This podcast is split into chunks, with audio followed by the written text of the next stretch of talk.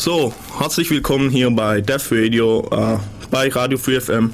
Hier im Studio ist einmal Uli, ich, dann Mike, ich? Und äh, zur großen Überraschung, weil heute schon nachgefragt wurde, ja, wir haben auch heute ein Nummerngirl. Wer das ist, wird wiederum nicht verraten.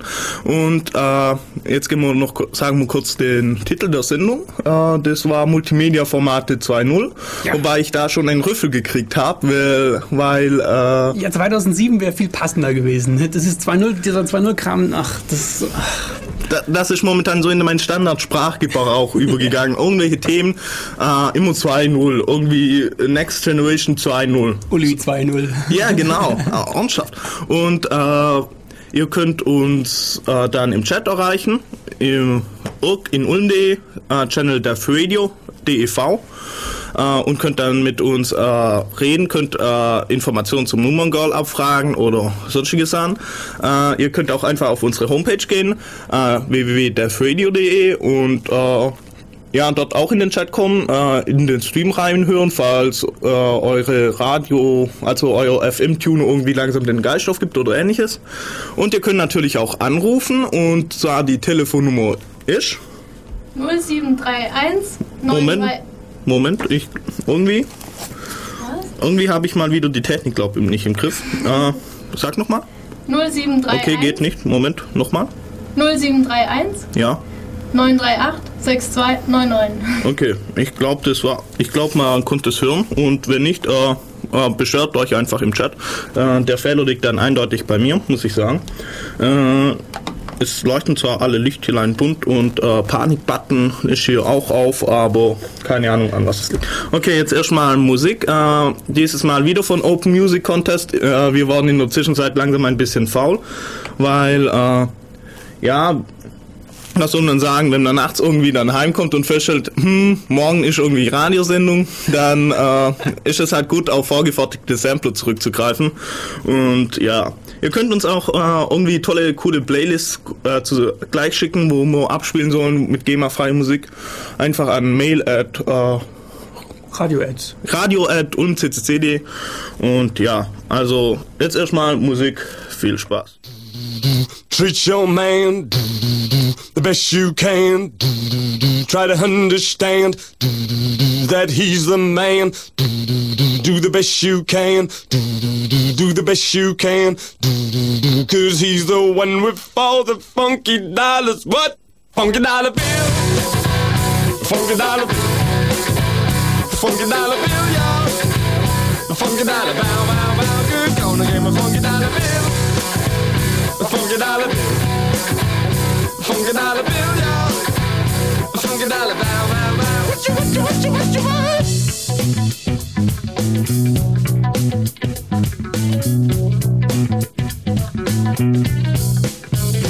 Uh, I'm the one with the dollar bill.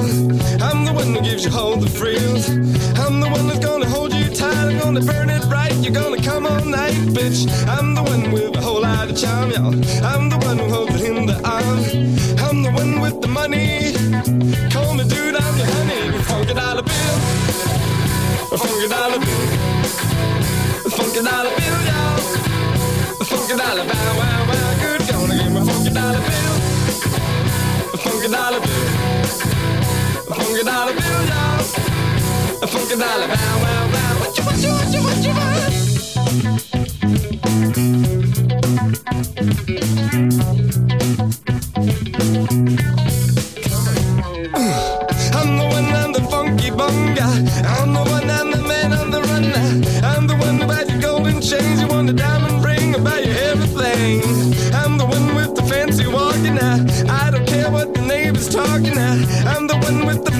Kind with my mind on my money and my money on my funky dollar bill. Funky dollar bill. Funky dollar bill, y'all.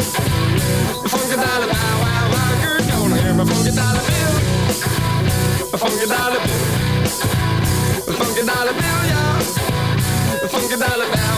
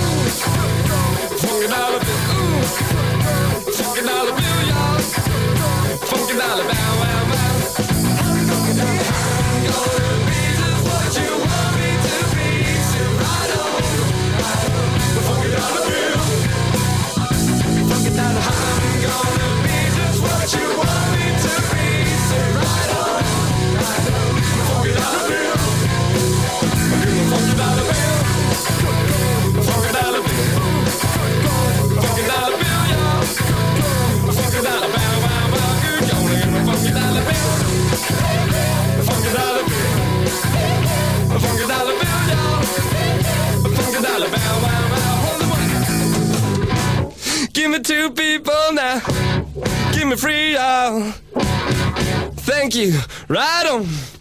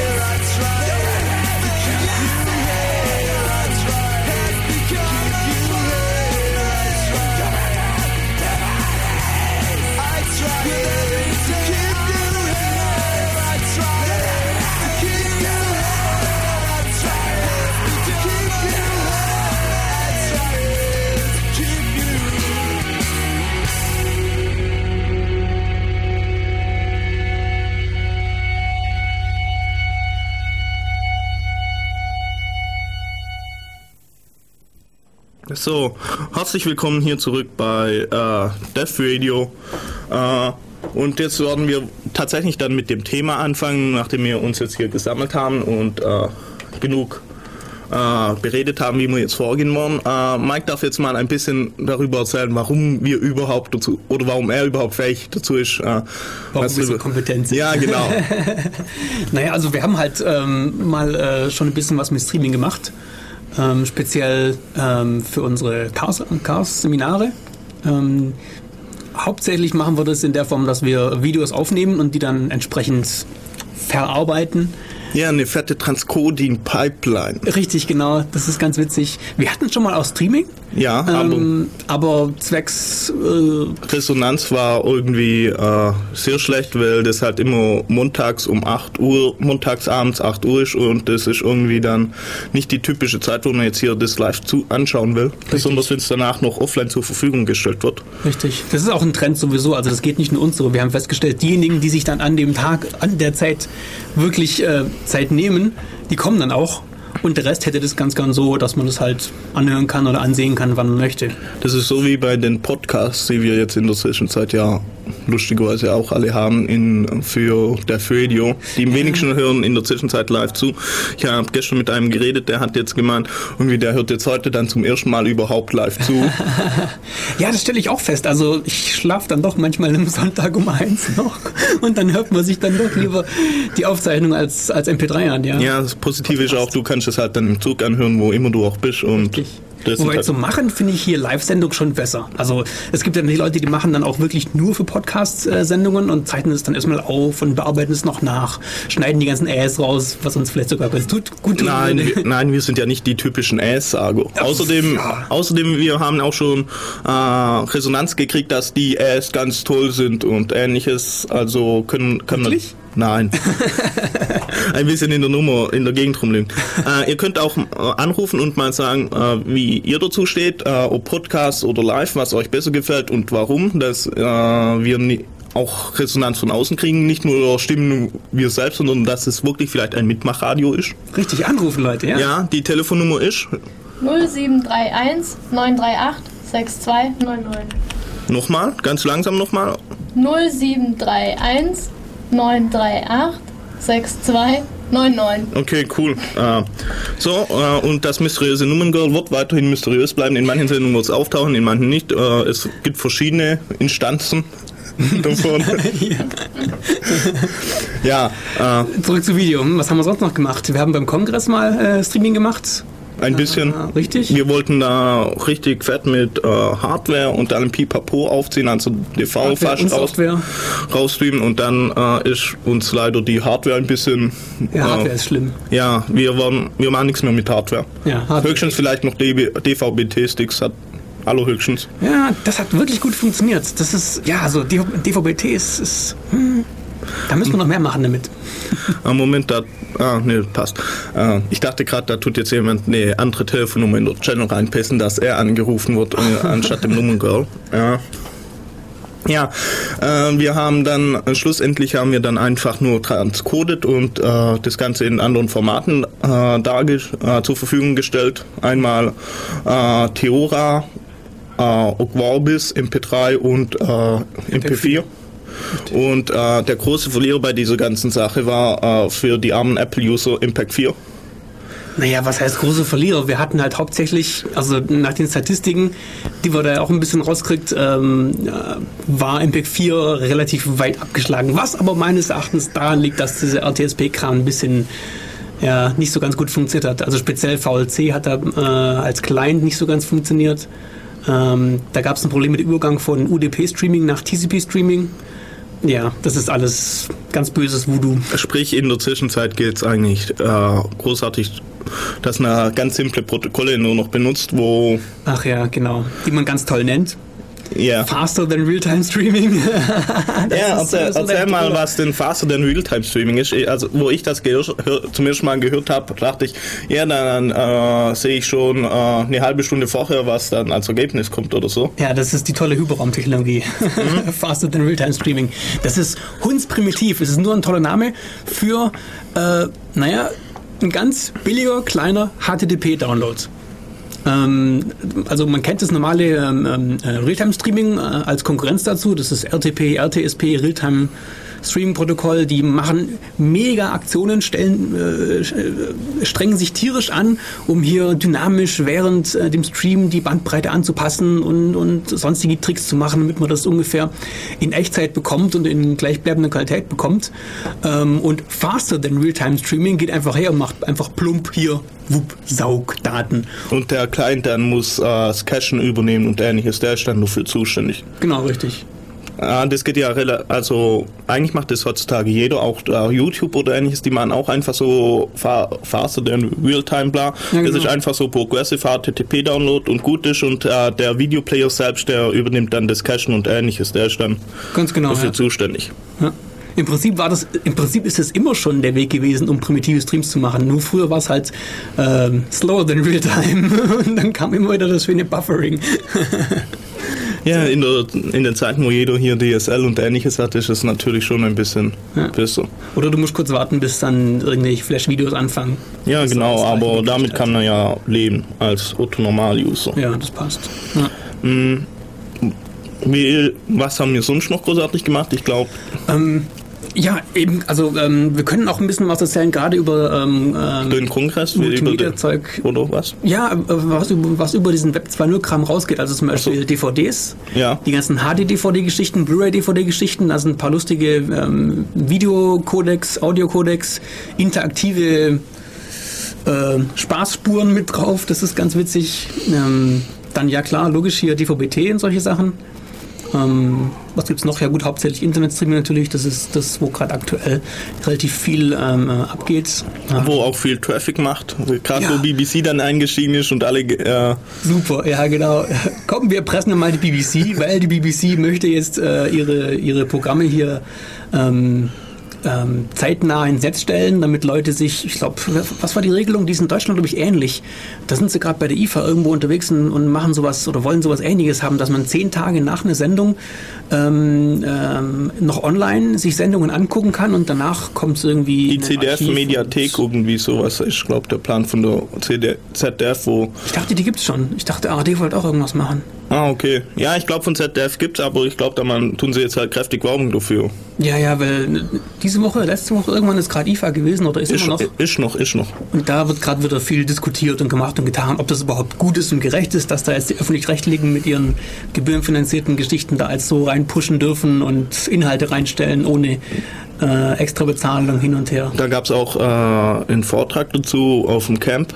Ich glaube, Ja, ich glaube, da gibt sogar, ich glaube, das ist sogar der einzige Vortrag, wo es schon ein Video gibt oder so, habe ich irgendwo gelesen, bin mir nicht so ganz ein, sicher. So ein, so ein Windows Media Dump.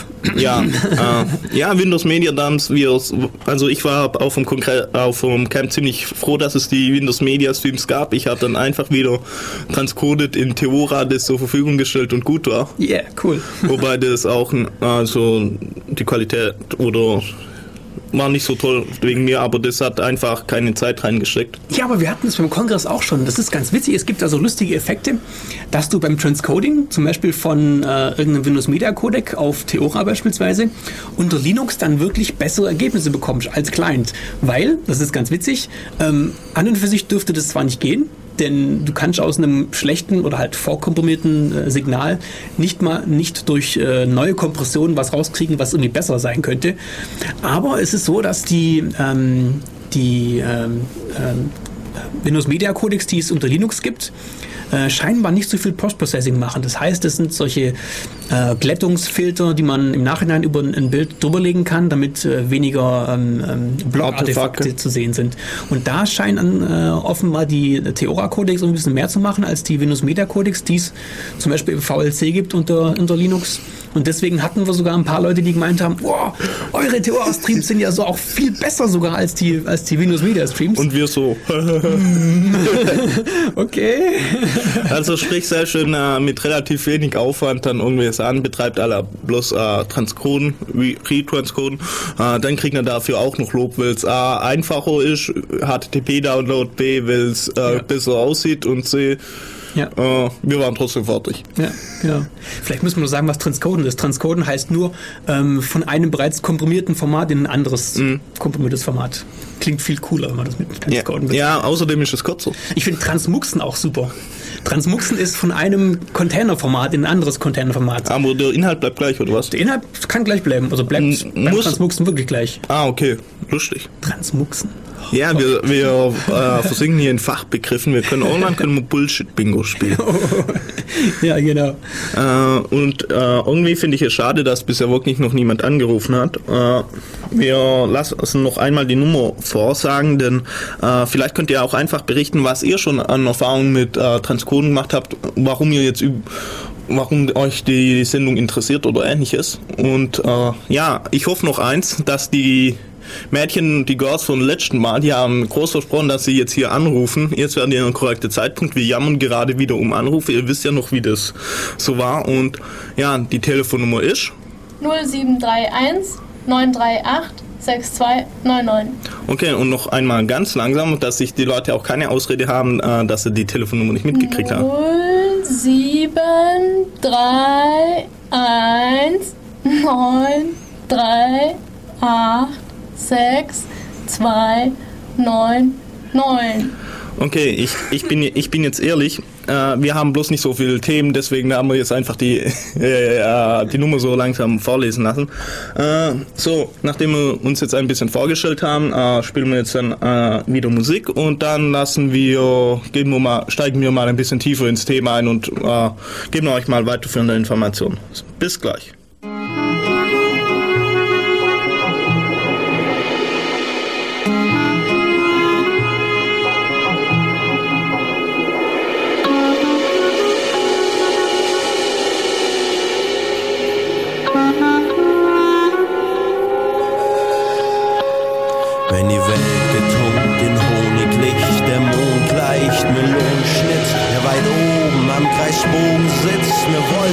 Kreuzt gleich Totenschiff, jeder Bürger auf Matratze schläft, als die Stille stirbt, eine Katze kräht, im Vorgarten auf nem schwarzen Beet, ihre Krallen zeigt, man Tatzen hebt, als sie verstummt, tanzt durchs Herbstlaub entlang Straßen, die mir vertraut zurückbleiben, die Autos einsam, geteerte Quadrate leer, nur Werbeplakate färben Farbe zur Wertevergabe von fern.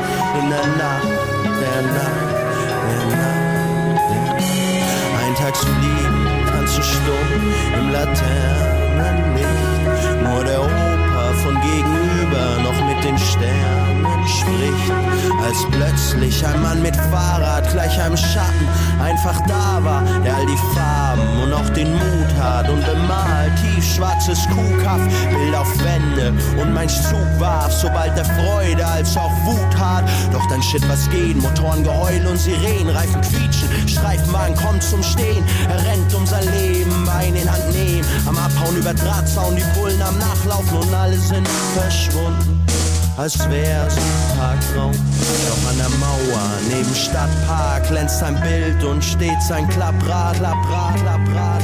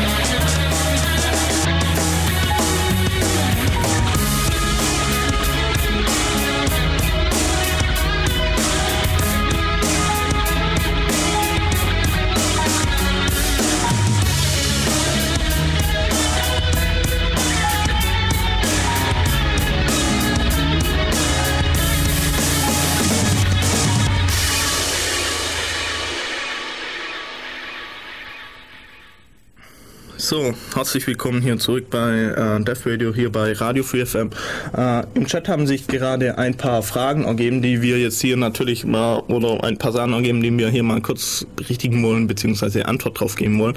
Äh, Transmuxen ist nicht MV, auch, wenn- auch wenn es sich cool anhört und eigentlich nichts großartig ist, MV ist es nicht. Man muss schon mit dem Hex-Editor reingehen und hier Ja, ja, genau. Wir machen das. Echte Männer machen Ja. das im Hex-Editor. mit DD Ja, genau. Nein, und äh, das nächste ist, die Frage kam auf, wann äh, der, der Podcast zum Chaos-Seminar, zum letzten Chaos-Seminar, glaubt was, äh, Desktops und Co. Äh, zur Verfügung steht und äh, wir sind ausnahmsweise nicht schuld, auch wenn wir jetzt hier was über Multimedia-Format etc. erzählen. Äh, wir haben momentan beim CCC so ein kleines Nachwuchsproblem, also beim CCC uns so ein kleines Nachwuchsproblem, sprich, äh, wir haben eigentlich keinen Nachwuchs. Die, die Leute, wo da sind, äh, ziehen dann eher weg. Äh, Arbeitgeber irgendwie Regensburg oder was wohin auch immer oder verlassen einfach die Stadt, weil sie studiert, weil sie ausstudiert haben. Verlassen das Land wegen den Zuständen hier. Ja, das auch und weil Arbeitgeber. Es kommt halt mehr Zahlen zusammen. Nein, und deswegen haben wir gerade so ein kleines äh, personelles Problem. Und äh, die Leute äh, haben halt dann relativ viel Arbeit. Äh, sie müssen noch nebenher studieren und ähnliches. Und deswegen, äh, es ist fertig, wenn es fertig ist, die kurze Antwort. Aber wenn äh, der zuständige Mitarbeiter äh, dieses Mal äh, die Platte nicht vergisst, Ja, der zuständige Chaot. die Festplatte nicht vergisst, äh, dürfte es dann in den nächsten paar Tagen, glaub online sein. Äh, Sagen wir in näherer Zukunft. In näherer Zukunft. ja, ich, ich weiß schon, äh, Mike ist viel diplomatischer als ich. Ja, ja, das muss man sein.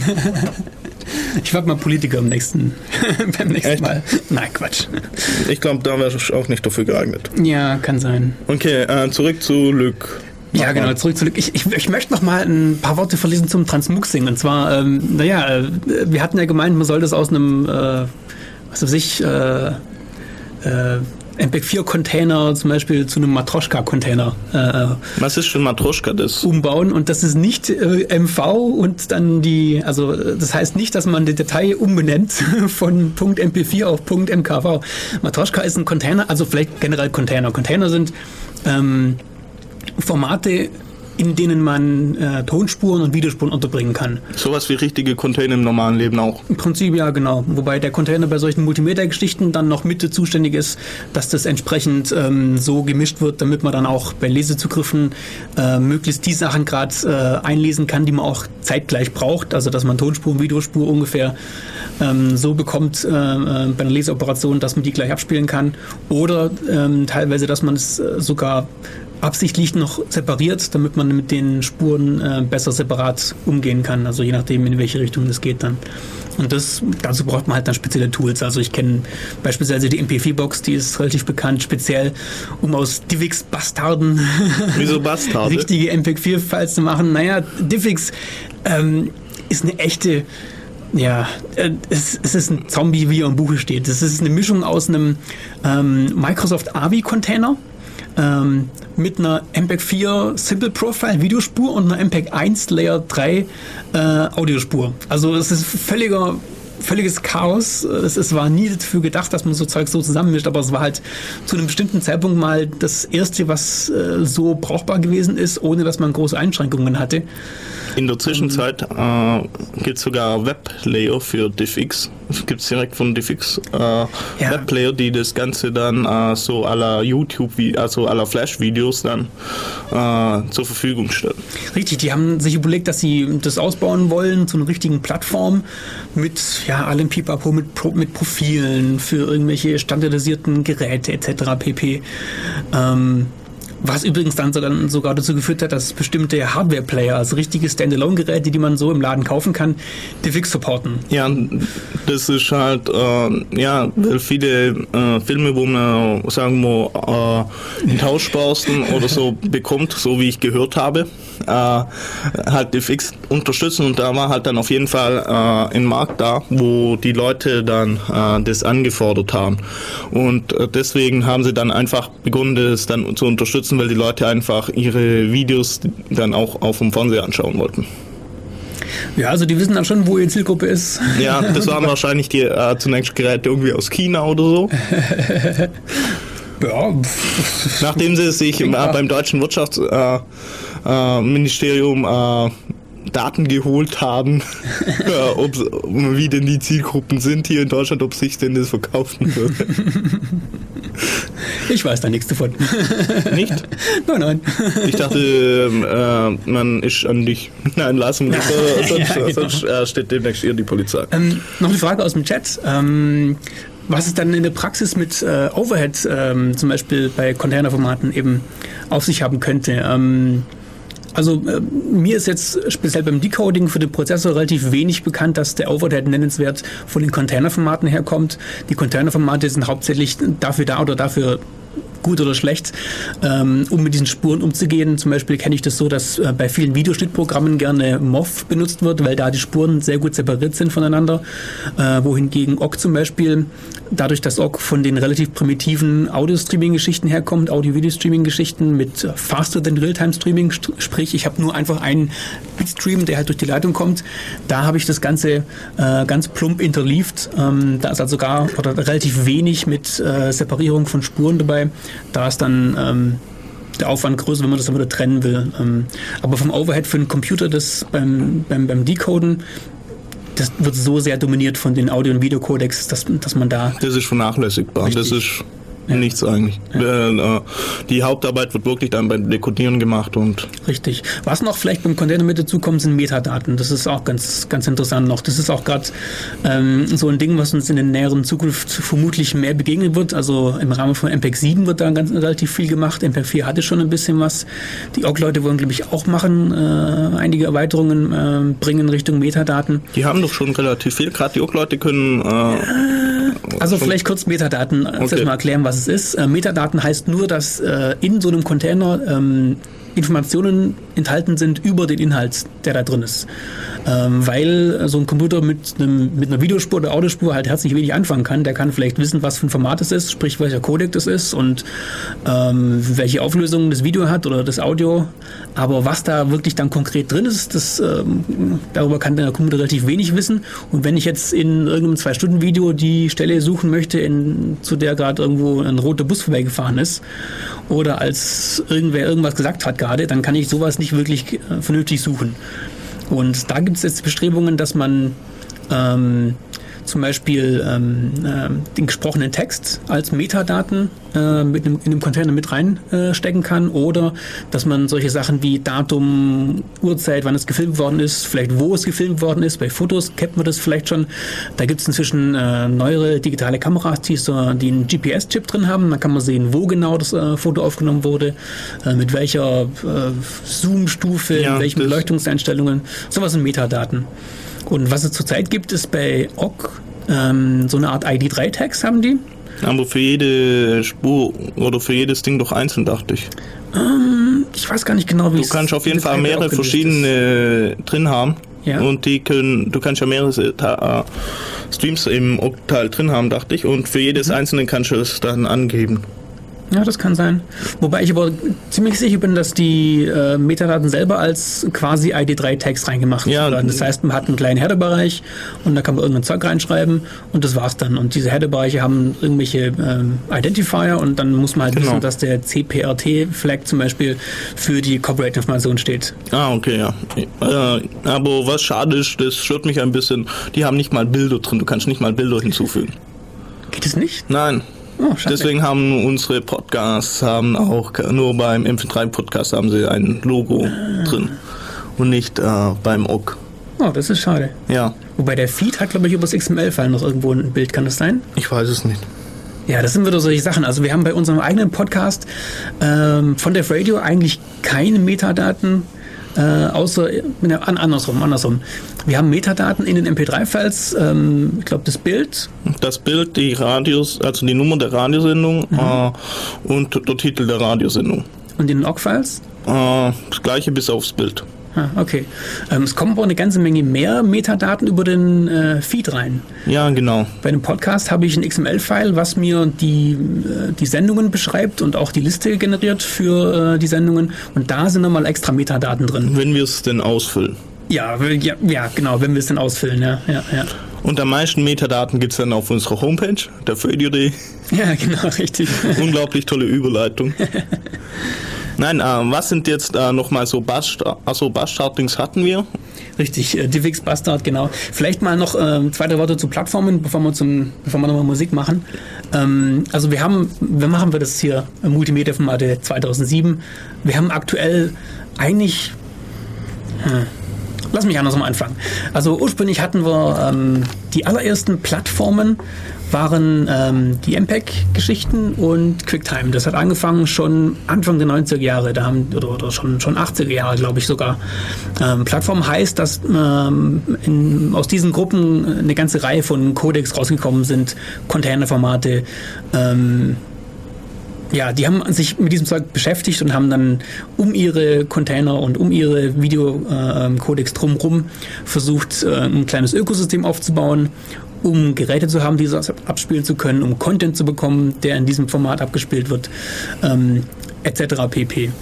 Ähm, die nächsten beiden Plattformen, die mir dann bekannt sind, sind Mitte der 90er, sind die Streaming-Plattformen fürs Internet gewesen, also speziell Real und äh, Windows Media sind, ist dann dazugekommen. Die haben auch beide jeweils versucht, ähm, eigene ja, Plattformen zu machen, inklusive irgendwelchen Online-Musik-Stores und werbefinanziertem Streaming und, und so weiter und so fort. Und äh, ganz aktuell, oder was relativ aktuell, äh, die letzten, die dazugekommen sind, um, um die 2000er rum, kamen ähm, Flash und Ogg dazu. Das sind eigentlich so die hm, sechs großen Plattformen. Wobei äh, eine Plattform ist schon wieder am Storben. Naja, also wir haben ein bisschen einen Konsolidierungsprozess schon. Oh, tolles Wort, Konsolidierung hier. ähm, Erklär zwar- mal das Wort konsolidieren. Nein, also das Okay. ist, es werden halt wieder weniger. Ähm, es gehen zum Beispiel die Quicktime und äh, MPEG-Szene scheint halbwegs zusammenzugehen. Ähm, soll in dem Kontext heißen, dass ähm, bei Quicktime äh, neueren Codecs ähm, auf MPEG-4-Codecs basieren. Das heißt, sie benutzen einfach äh, den MPEG-4 Simple Profile und MPEG-4 H264. Das sind die beiden tollen neuen Codecs in QuickTime. Äh, die kommen halt von MPEG, ähm, von der Motion Picture, nee, Moving Picture, oh je, oh je. Äh, schaut auf Wikipedia nach. Genau, Wikipedia.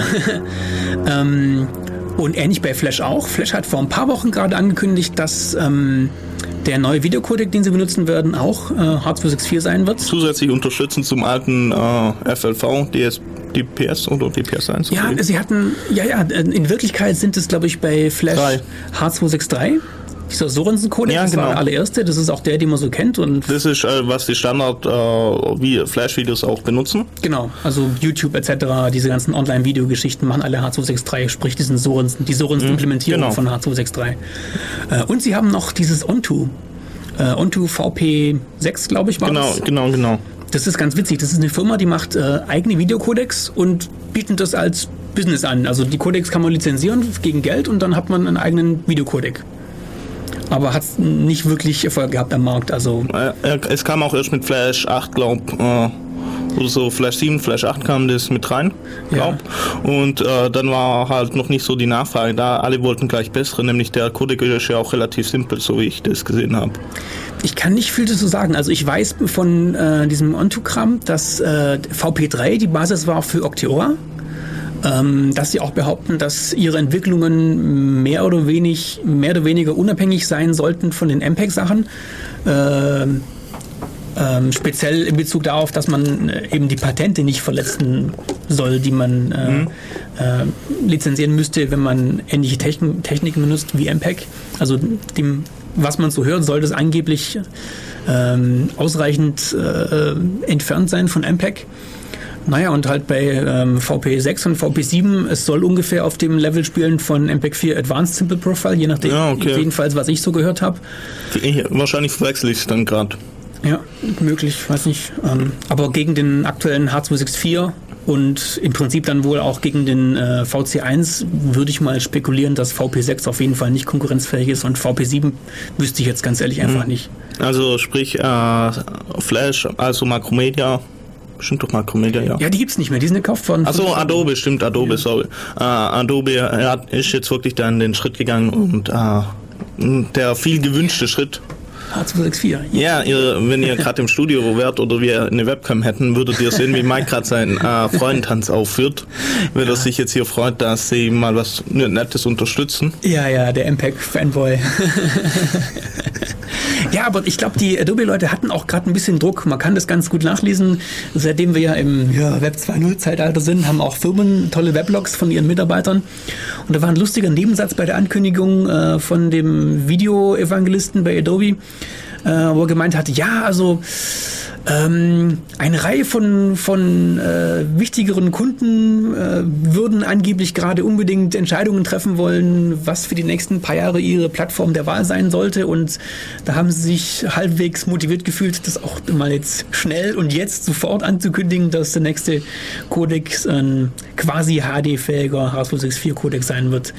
Sprich, also was für mich daraus klingt, ganz klar, sie müssen jetzt gucken, nachdem Microsoft mit diesem Silverlight-Kram ankommt, sprich .NET und äh, Windows Media Codex als Flash-Gegner platzieren, äh, müssen die mit ihrem Flash auch gucken, dass sie ähm, mindestens gleich gut, wenn nicht besser sind. Das heißt, sie brauchen dringend für ihren Flash, äh, für ihre Flash-Plattform irgendwas, was HD-Video kann. Und da ist halt mit H263 oder mit VP6 kein Blumentopf zu gewinnen. Da Klar. möchte man lieber sowas. Und H264 ist momentan State of the Art, deswegen.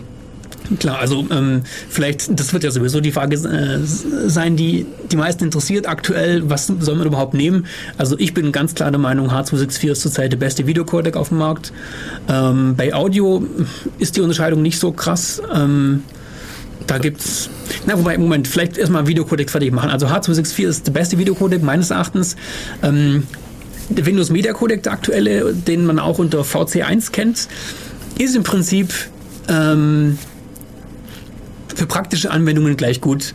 Ähm, es gibt ähm, Unterscheidungen, wenn die Bitrate äh, nach unten getrimmt wird. Das heißt, wenn man sehr äh, viel Wert darauf legt, dass man möglichst effiziente Kompression haben möchte, dann hat der H264 ein bisschen Vorteile, also bei niedrigen Bitraten.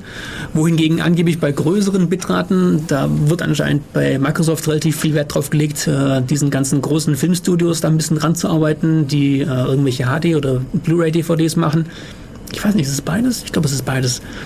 Ähm, dass man angeblich ähm, bei hohen Bitraten besser den sogenannten Filmgrain ähm, ähm, ähm, Okay, kann. wir müssen jetzt die Amps rausschneiden. Ja, genau. Ja, mir hat mir gerade das gute Wort dafür gefehlt, dass man den Filmgrain retten kann. Ja, dass der halt erhalten bleibt. Ja, genau, erhalten. Ha, dass man den Filmgrain erhalten kann. Filmgrain heißt, dass scheinbar irgendwelche Hollywood-Regisseure das toll finden, dieses Kino-Feeling zu haben mit einer bestimmten, ich weiß nicht, mit einem bestimmten Rauschen oder bestimmten Auflösungen, die anscheinend Kinomaterial haben soll. Und da ist es wohl so, dass H264 ein bisschen äh, stärker weich zeichnet, als es eigentlich nötig wäre bei hohen ähm, Auflösungen. Aber für den normalen Einsatz wird sich's nicht viel schenken, beziehungsweise bei niedrigen Bitraten, was man ja normalerweise eher hat als Consumer, ist H264 einfach besser. Und es ist auch, hat auch besseres Karma. Ja, na, wenn wir hier von Karma reden, dann bin ich natürlich die andere Fraktion, die dann Theora vorschlagen muss. Ja, also. Okay, klar. Also, ähm, die Theora-Sachen sind vom Karma-Status natürlich super, ganz toll. Ähm, wobei eigentlich die Situation nicht wirklich so ganz klar ist. Also, der Punkt ist der: ähm, Octeora und Ogvorbis oder die ganze Ogg-Plattform im Prinzip ähm, ist eine Plattform, die sich zum Ziel gesetzt hat, Multimeter-Formate zu machen, die frei sind. Patentfrei. Richtig, frei im Sinne von freien Implementierungen, aber eben auch frei im Sinne von Patenten, weil diese ganzen Videogeschichten sind unglaublich vermint mit Patenten. Also man kann sich kaum da äh, drehen oder wenden, ohne nicht auf zehn Patente zu stolpern, wenn man irgendwas mit Video machen möchte. Ähm, ob aber wirklich diese Formate Ogvorbis und Octeora patentfrei sind, kann eigentlich keiner sagen und verspricht auch, wenn man sich das Kleingedruckte mal anschaut bei XIF, ähm, niemand wirklich. Es heißt nur, dass sie aller Voraussicht nach patentfrei sind, denn man kann sich so eine Recherche A erstmal nicht leisten und es macht auch B keinen Sinn, weil es Und- ist fraglich, ob man wirklich alles finden würde. Korrekt. Da Es- kommt doch mal irgendjemanden, der sagt dann, ja, das passt aber irgendwie dazu. Aber sie haben halt explizit drauf geschaut, äh, dass äh, Richtig, sie haben nach Kräften sich bemüht, dass es patentfrei ist und es ist, zumindest nach dem, was man bisher weiß, auch patentfrei. Aber man weiß nicht 100 Prozent. Da muss nur irgendein großer Hersteller kommen, der sagt, okay, wir nehmen jetzt Theora und macht es dann in einer Auflage von x Millionen, dann kommt garantiert einer, der meint, ja. Einige, aber es gibt einige Theora äh, Hardware, also gerade äh, äh, MP3-Player, ja. die unterstützen teilweise von Haus aus schon Theora. Ich nenne jetzt hier keine Namen, aber nicht nur Rockbooks kann das. es gibt also Original-Firmware von manchen äh, MP3-Playern, die Theora unterstützen. Auch größere Hersteller, bekanntere. Ja. Also ähm, hört euch mal unsere alte Sendung über Softwarepatente an. Ähm, das ist nämlich genau die Frage nach Softwarepatenten. Man kann letzten Endes nicht hundertprozentig ausschließen, dass eine Software, die man benutzt und die man schreibt, nicht irgendein Patent, irgendein Softwarepatent äh, verletzt. Übrigens, äh, kann es sein, dass Google jetzt nach Patenten suchen kann? Nicht? Weiß ich nicht. Ich habe irgendwo mal gesehen äh, bei der Google-Suche, dass ich Patente. Du hast ja kein Internet. So. Ja, Ah, guck mal hier. Ähm, ich habe mal gesehen, dass man zumindest Patente anklicken konnte. Also es gibt ja auch, äh, wir streifen kurz ab, weil Softwarepatente sind ein wichtiges Thema, Ja. das man immer noch nicht aus den Augen verlieren darf. Äh, es gibt von der FFII gibt's ein Projekt namens Gauss. Das ist das ist so ein Wiki, äh, das äh, einfach eine Liste von Softwarepatenten pflegt, wo man bearbeiten kann, äh, Suchanfragen stellen kann und ähnliches. Und äh, wenn man da sich mal nachrecherchieren will, ist das relativ gut. Alex kann da auch einiges dazu erzählen. Der wird jetzt hoffentlich gleich anrufen, äh, denn er hat vorher gemeint, äh, er wird uns hier korrigieren und verbessern und äh, deswegen lassen wir noch ex explizit für ihn mal die Telefonnummer vorlesen. 0731 938 6299. Gut, vielen Dank. Also das ist wunderbar. Irgendwie finde ich das toll, dass wir hier Nummerncodes haben. äh, so, äh, im Chat hat man uns schon den Link sogar angeschickt. Also sprich, äh, so wie es aussieht, kann da wirklich Das ist cool.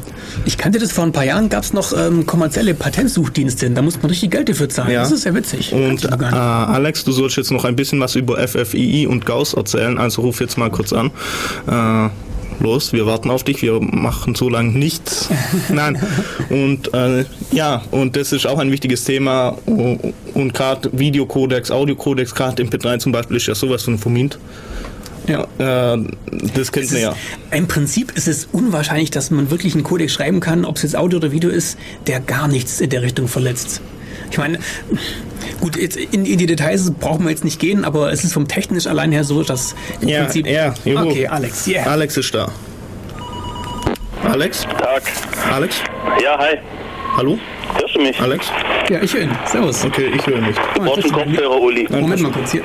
Nein, mach du, mach du einfach. So, Alex, ich höre dich jedenfalls. Hi. Tag. Also was? Um was geht's? Ich habe jetzt nicht aufgepasst. Ja, also wir hatten gerade das Problem, dass äh, diese ganzen Videocodecs vermint sind ohne Ende durch Softwarepatente. Und Ja. da sind wir drauf gekommen, ja, da gibt's doch dieses tolle Projekt vom FFI. Ja. Aus. Gauss, richtig, Gauss, erzähl ja. mal.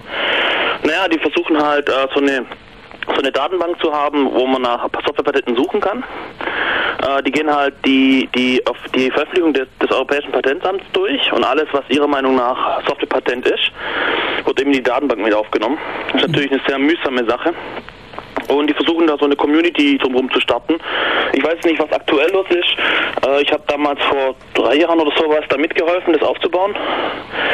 Und ja, keine Ahnung, was mittlerweile da, ob das jetzt irgendwie, hm, ob das jetzt bekannt ist oder so. Auf jeden Fall ist es eine ziemlich coole Sache, da mal nachzugucken, wer so die großen Softwarepatent-Fuzis sind.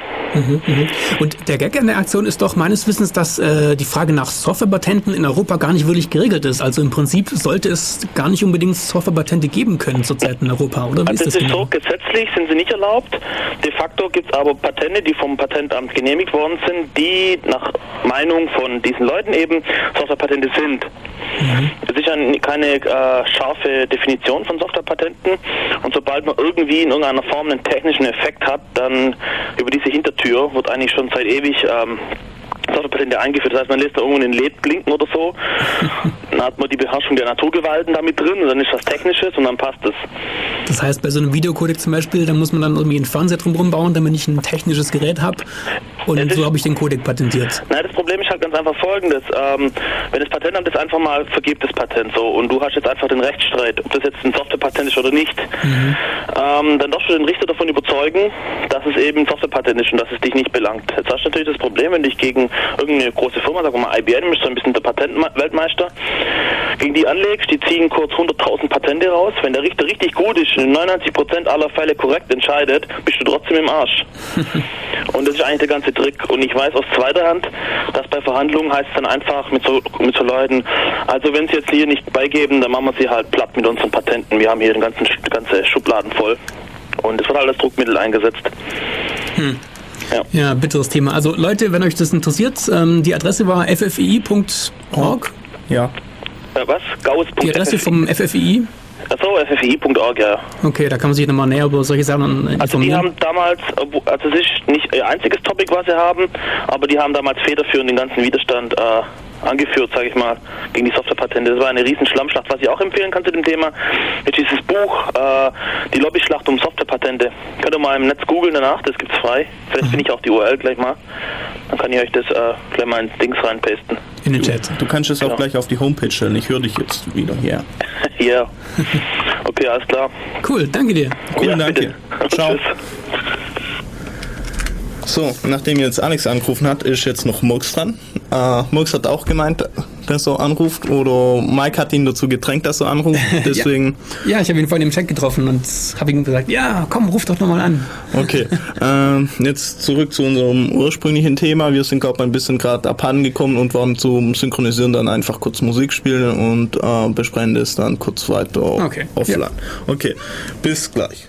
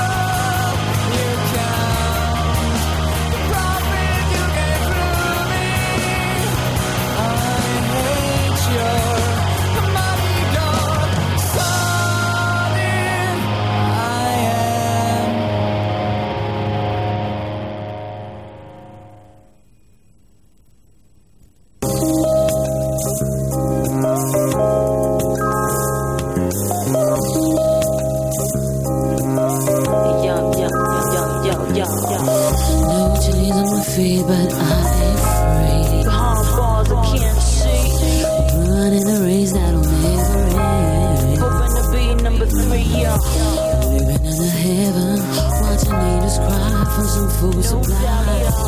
Chasing devils out of here, realizing I maybe want myself. Yeah, oh, I maybe want myself.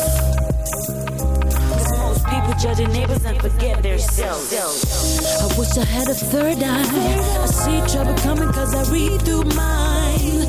Wish I could realize every lie, every trap in between the lines. Wish I never joy or pain. I'm getting tired of emotional strain. So I'm gonna pretend I'm a rock cause I'm going through. A love drama, it's a love drama, love drama, love drama. It's a love drama, love drama, love drama. It's a love drama, love drama, love drama. Bring it on now, bring it on now. Help me set me free.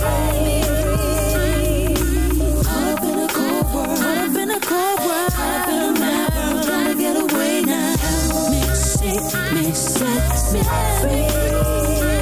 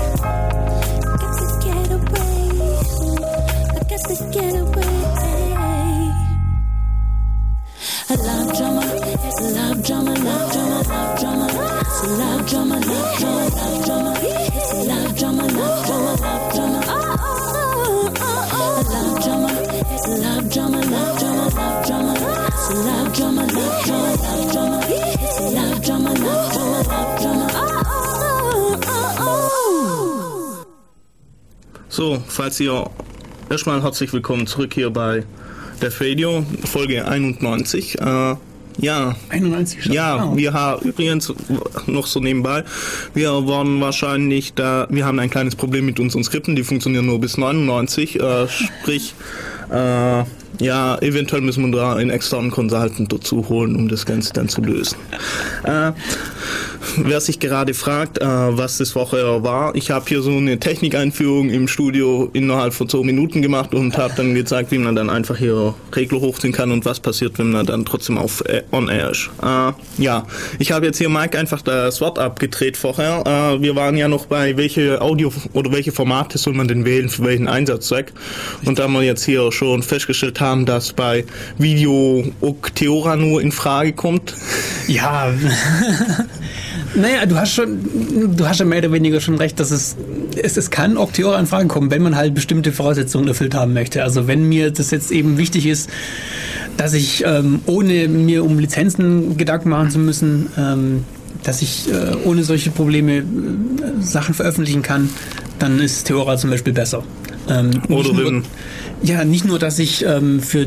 Ja, okay, ja, das ist alles ein bisschen kompliziert. Diese ganze Lizenzgeschichte ist extrem eklig. Ähm, es gibt zum Beispiel ähm, bei der Lizenzierung von ähm, Livestreaming-Geschichten ähm, spezielle Regelungen, dass man beispielsweise für Video on Demand äh, auch schon Lizenzgebühren zahlen muss, nur dafür, dass man ähm, Content in diesem Format ins Netz stellt. Zumindest stellen sich die Inhaber dieser Patente das so vor, dass man das so machen müsste. Macht auch mehr oder weniger Sinn, dass man sagt, okay, wir haben dieses Zeug erfunden, wir haben ein Patent drauf, wir möchten daran mitverdienen, wenn jemand irgendwo Geld damit umsetzt. Kann man sogar fast irgendwie ein bisschen nachvollziehen, aber es wird halt dann wirklich unangenehm, wenn allein schon das Austauschen von, von Daten in diesem Format äh, äh, Lizenzgebühren kosten soll.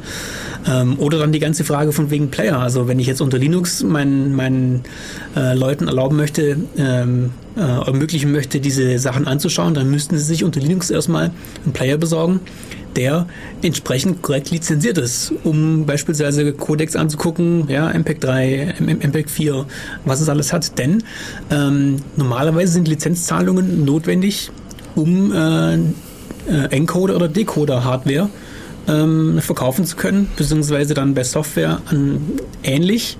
Und das ist alles ein relativ großer, unschöner Graubereich. Also was man zurzeit hat, es wird bei den meisten Linux-Distributionen werden per Default, also werden standardmäßig keine äh, Codecs mitgeliefert für proprietäre Formate, für Formate, die lizenzpflichtig wären. Äh, ich glaube, es ist aktuell auch noch so, dass zum Beispiel Ubuntu kein, kein MP3 kann. Ich weiß, es, nicht- ich weiß es nicht. Also ich verfolge die Ubuntu-Politik nicht so. Oder Debian, Debian unterstützt MP3. Grimmel. Auch will es Debian nicht. Also einzige Problem ist bei Encodern. Decodern äh, sind immer dabei, aber Encoder normalerweise nicht. Ja. Ich bin mir nicht ganz sicher, auch bei, auch bei Decodern, wie die Situation gerade ist. Also meines Wissens war das so, dass äh, die standardmäßig nicht dabei sind. Man kann sie sich aber nachträglich runterladen. Das Bei ist auch alles schön, SUSE, das ist auch alles schön, äh, schön einfach geregelt, dass man nur irgendwie Klick, Klick macht und dann lädt sich das alles runter.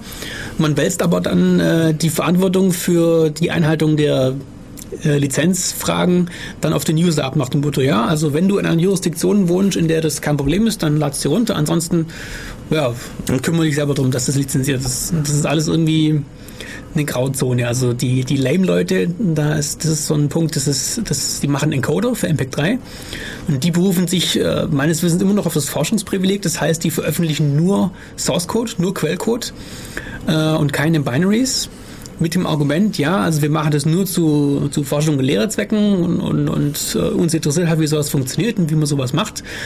Aber wir machen nichts, was irgendwie dem End-User, äh, ähm, äh, dem normalen Anwender dazu hilft, ähm, MP3s zu encoden, weil sie halt keine Binaries machen und, und reden sich da ein bisschen raus. Ähm, Plus ist noch die Situation, dass man eben mit Softwarepatenten nicht genau weiß in Europa, wie das aussieht, etc. Das ist alles ganz, ganz merkwürdig. Insofern es kann durchaus sein, dass Theora und, und Vorbis in einem Ogg-Container das Format der Wahl ist für dich. Wenn du nur auf technische Performance gehst, Nein, ich gehe auf Geek. Äh, die Geek-Konformität, ja, genau. Geek-Faktor. Ah, okay. Für den Geek-Faktor bist du mit Theora sehr gut bedient, ja, ja, ja. Obwohl du, ich denke, beim Geek-Faktor bist du mit MPEG 4 Container, H264 Videocodec und Jetzt kommt AAC Audio-Codec. Ja, also es ist vom Technischen her halt ähm, meines Erachtens nach das Beste zurzeit. Ja, Wobei klar. die Audiocodecs sind konkurrenzfähig. Also beim Audio hast du ähm, äh, Ogg Vorbis, MPEG 4, AAC und äh, im Prinzip WMA genauso. Die sind ungefähr ja, Auf dem gleichen Niveau. Genau, richtig auf dem gleichen Niveau. Da gibt es dann sogar noch Unterschiede zwischen den verschiedenen Encodern. Ähm, da gibt es eine ganze Reihe verschiedener, Open Source, kommerziell, was auch immer. Mm, Aber vom Prinzip her sind die ungefähr vergleichbar. Bei den Videocodecs, wie gesagt, VC, VC1 und H264 äh, ein Tick besser als Theora. Und Containerformate, gut okay. Also AVI ist indiskutabel. Ähm, AVI ist auch das Einzige, da weiß ich wirklich einen konkreten Nachteil. Wir hatten bei irgendeinem Kongress, ich glaube vor zwei Jahren war das, hatten wir ähm, äh, AVI-Container mit H264 Video und AAC Audio und da hat einfach nur das Transmuxen von AVI-Container nach MPEG-4-Container 10% ähm, ähm, Reduktion in der Größe gebracht. Mit identischem Inhalt, also es war nichts geändert am Video oder am Audio, es war nur einfach ein anderer Container und es hat 10% Größe eingespart. Das war richtig cool. Na, jedenfalls bei den Containern MPEG 4 Ogg bin ich jetzt nicht so der Fan von, weil Ogg ist im Prinzip nur ein, ein blanker Bitstream mit ein bisschen Interleaving und ein paar Header-Files vorne dran. Da gab es mal eine Bemühung, OGM zu bekommen, ein Ogg Media Con Container-Format. Ist aber nichts draus geworden. Und ja gut, diese komischen WMV-Container, da weiß ich gar nicht genau, was da drin ist, wird wahrscheinlich auch halbwegs taugen. Also es gibt im Prinzip diese, diese, diese drei Plattformen halt. Äh, die MPEG-Schiene, die Windows-Schiene und die Theora-Schiene. Äh, Quatsch, die, die OGG-Schiene, so rum. Und äh, die Windows-Schiene wird normalerweise über den Microsoft Media Service da äh, gestreamt und die anderen gerade über HTTP Faster denn. Ja, MPEG 4 typischerweise eigentlich RTSP. Das ist so ein Realtime-Protokoll, aber In der Ja. Zwischenzeit geht es doch auch davon weg, oder nicht? Ja, ähm, also QuickTime setzt noch sehr stark auf RTSP. Ähm, die normalen, äh, was heißt normalen Anwender von MPEG 4, also typischerweise MPEG 4 oder die MPEG-Szene kommt aus der Broadcast-Ecke, das heißt äh, DVB ähm, und solche Geschichten. Was machen die eigentlich? Machen die? Na, das ist halt Broadcast, das ist ein ganz anderes Protokoll. Ja. Ähm, Ja, aber online im Internet setzt sich dieses Faster than Realtime-Streaming eigentlich ziemlich durch. Aus einem Grund auch, weil jeder so Personal Firewalls hat. Ja, ja, richtig. Und äh, die dann äh, bei jedem Dings Alarm schlagen und sagen, nö. Und Ja. der Anwender sagt, nö. Und dann äh, sagt Streaming-Protokoll, äh, scheiße, was mache ich jetzt? Und ja, Ja, ich muss auch mit meinen UDP-Paketen durch eine NRT durchkommen und lauter so Kram. Das ist irgendwie extrem nervig. Ich dachte einfach so ein billiger kleiner HTTP-Stream viel besser. Ja. So ist es halt. Ähm, ja, und die anderen Plattformen sind auch nicht mehr. Ja, gut. Also, ähm, ich bin gespannt, was bei Flash passiert, nachdem die jetzt auf den MP4-Zug aufgesprungen sind, auf den H264-Zug. ich Ähm, glaube, das und gibt einen enormen Schub. Ja. Die machen sehr viel faster den Realtime-Streaming oder ausschließlich eigentlich. Eigentlich ausschließlich. Es gibt halt so Möglichkeiten, einmal direkt über HTTP ohne irgendwelchen Videoserver hinter dran oder dann mit einer Videoserver hinter dran, wo, man, wo der gleich Index liefert und zusätzliche Informationen, wo man hin und her springen kann etc. Aber ansonsten ist es jedes Mal HTTP. Ja. Und ja, Cool, genau. Ähm, gehen wir zum nächsten Thema. Hm? Ähm, also die Konsolidierung haben wir schon im Prinzip angesprochen, dass wir jetzt halt diese drei Plattformen übrig haben, diese drei großen, äh, MPEG, äh, Microsoft und OGG. Ähm, Flash ähm, nähert sich dem MPEG-Lager an, QuickTime geht ins MPEG-Lager. Ähm, gibt es eigentlich in, äh, Real, Real ist sowieso irgendwie, naja. gibt's eigentlich einen abgemeldet. Webviewer für Theora? Ja, es gibt, ähm, naja, also es gibt zwei, drei, es gibt ein paar Möglichkeiten. Es gibt zum einen mal ein, ein Java-Plugin, ein Java-Applet. Ähm, Ja, aber Pro- Problem ist da wiederum die Verbreitung von Java. ja, ja, das stimmt. Also es geht mit Java 1 irgendwas, glaube ich. Also das ist, glaube ich, sogar dann von im IE noch supported, mit dieser uralten J irgendwas Ah, okay. Engine, die da haben. Ähm, aber ich glaube, äh, bessere Implementierungen werden zum Beispiel VLC. VLC bringt ein Mozilla-Plugin mit, also ein Browser-Plugin für Webbrowser. Und damit kann man dann unter anderem eben äh, Theora angucken im Browser. Äh, oder es gibt auch äh, Plugins für QuickTime. Also man kann sich runterladen bei Xif ein Plugin für QuickTime, ich glaube für Windows und für Mac, äh, um dann beliebige ähm, Theora-Filmchen von QuickTime handeln zu lassen. Das geht zum Beispiel auch. Ja, aber das ist immer noch nicht online, oder? Also, Ähm, okay, doch, du kannst es dann einbinden in die Webseite, so QuickTime-Teile und über das Ja. QuickTime-Plugin, ja. Denke ich Äh, eben, es wird gerade gefragt, ob äh, Musikwünsche möglich sind. Ja, ruft einfach an äh, und dann werden wir das hier live besprechen. Und das ist aber so ein kurzer Einwurf. Äh, die, Te- wartet noch kurz, die Telefonnummer, äh, wo ihr anrufen könnt, ist die 0731 938 6299. Okay, vielen Dank. Also, wenn ihr Musikwünsche habt, äh, wir versuchen sie zu erfüllen. äh, ja, ich lese gerade noch hier im Chat. Ähm, wir haben noch was vergessen und zwar die Lossless-Codecs. Das Ah, stimmt, stimmt, stimmt. Ähm, das Argument kam gerade, dass äh, bei den Audiocodecs der Ressourcenverbrauch äh, äh, entscheidend ist und die Qualität nicht so sehr. Das stimmt im Prinzip. Hören tut man das in der Regel, ja, ob man es wirklich hört, also man, man muss sich schon sehr anstrengen, dass man es hört. Aber man kann halt ähm, bei der Bitrate sehr viel sparen. Äh, und da gibt es zum einen mal halt die Kompressionscodecs, die wir erwähnt hatten, und zum anderen die Lossless-Codecs. Äh, da kenne ich jetzt hauptsächlich den FLAC und den Apple Lossless, wie nennt sich das? Ah, ah. Codec, keine Ahnung. Irgendwie mit A. ALAC, Apple Lossless Audio Codec. Sowas, ja. Ja.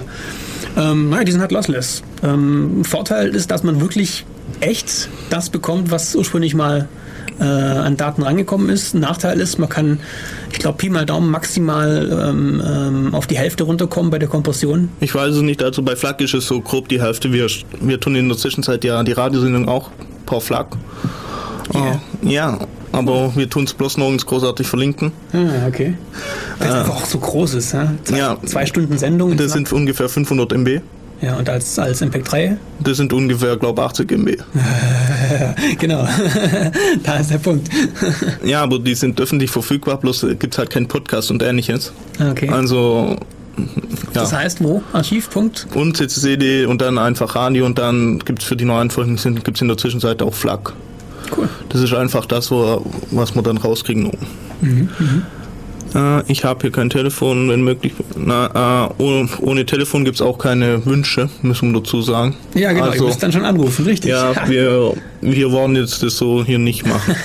äh, was ihr aber dafür machen könnt, ihr könnt uns eine Playlist erstellen mit äh, vorgefahrt, also schon für so anderthalb Stunden Musik mal.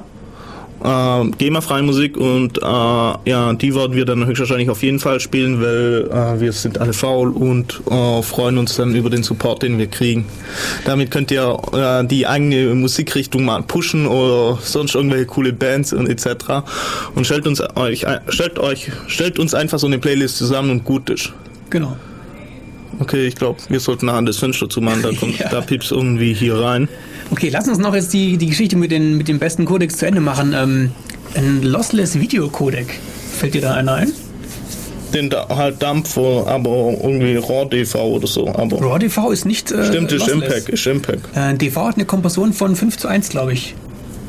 Ähm, hm. Also es gibt ähm, natürlich äh, RAW. Ähm, das ist gerade bei Video- tollen Profi... Kameras, also Bilder, äh, Fotokamera, Foto. Ja gut, bei Fotos ist es, ja richtig. Ja. Es gibt aber auch äh, RAW bei Video. Ah, okay. Äh, und zwar gibt es da ganz tolle Setups, äh, kosten Heidengeld auch. Da wird gerade, da werden gerade äh, X-Surfs und was weiß ich was alles verkauft für, um, um sowas zu machen. Klar, natürlich Ähm. gehen da nur X-Source, da gehen keine anderen normalen Server. äh, wir, Ja, ich, wir müssen kurz dazu sagen, dass Mike hier ein bisschen OS X-affin ist. Affin, tolles Wort, ja. Also eigentlich Apple-affin so eher. Und äh, deswegen hier immer so ein bisschen Werbung Ja, machen. was heißt Werbung? Ich kenne halt nur die Szene. Also ich weiß halt, dass da Ja, klar. mit dem Final Cut Ja, halt- schon, ja, gibt, glaube ich, von Avid wahrscheinlich was ähnliches und was ist noch Konkurrenz? Fällt mir gerade nicht ein. Media 100 vielleicht noch? Hm, keine Ahnung. Dann haben wir es wenigstens. Ja, okay, egal. Ähm, ja, also da gibt es jedenfalls auch äh, ganz unkomprimierte Videogeschichten.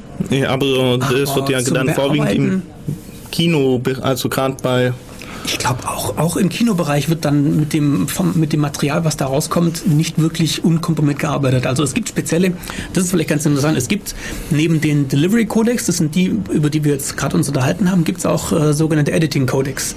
Äh, Editing Codecs, das ist zum Beispiel sowas wie DV. DV hat eine Kompression von 5 zu 1. Das ist schon mal halbwegs äh, signifikant, damit man mit dem Zeug halbwegs arbeiten kann, aber es ist für die Bildqualität eigentlich nicht wirklich tragisch, weil man sieht bei einer 5 zu 1 Kompression, also bei RAW DV kann man nicht davon sprechen, dass man da große Artefakte sieht. Äh, und da gibt es ähm, auch ganz interessante Codecs, da tut sich sogar gerade was auf dem Markt. Ähm, und zwar die SMPTE, ja, ich glaube, so heißen die. Das sind diejenigen, die die VC-Standards äh, rausgeben. Äh, VC1 ist ja dieser Windows Media äh, Standard. Die sind gerade äh, dabei, äh, dass sie angeblich Codecs suchen für VC2, VC3, speziell mit dem äh, mit der mit der Zielsetzung Codecs zu bekommen für solche Editing-Szenarios. Ähm, das heißt ungefähr eine Kompression von ja vielleicht 1 zu 5, 1 zu 10 maximal, um die Dinger klein zu bekommen, aber mit möglichst möglichst gar keinem Verlust an irgendwelchen Audioquali an, an, an Bildqualität oder Audioqualität.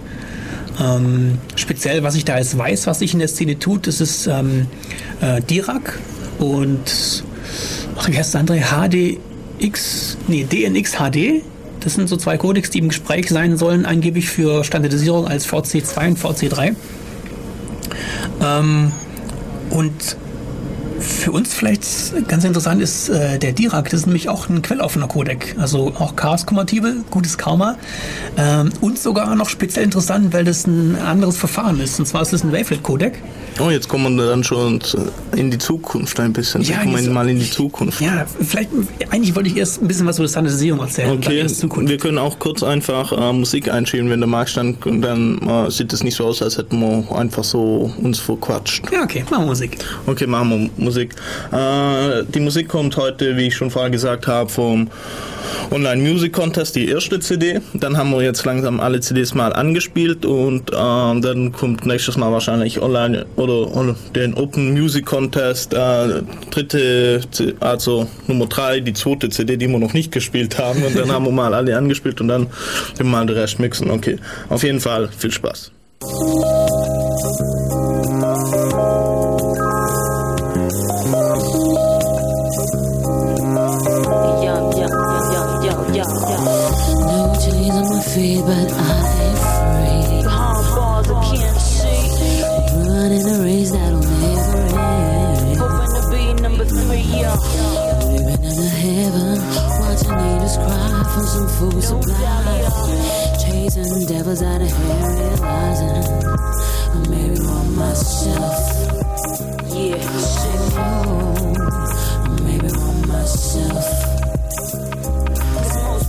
Judging neighbors and forget their selves. I wish I had a third eye. I see trouble coming cause I read through mine. Wish I could realize every lie, every trap in between the lines. Wish I never knew joy or pain. I'm getting tired of emotional strain. So I go pretend I'm a rock cause I'm going through. A love drama, it's a love drama, love drama, drama. It's a love drama. It's a love drama. drama. It's a love drama. Love drama. Drama. Bring it on now. Now bring it on now. Mix, set, me free.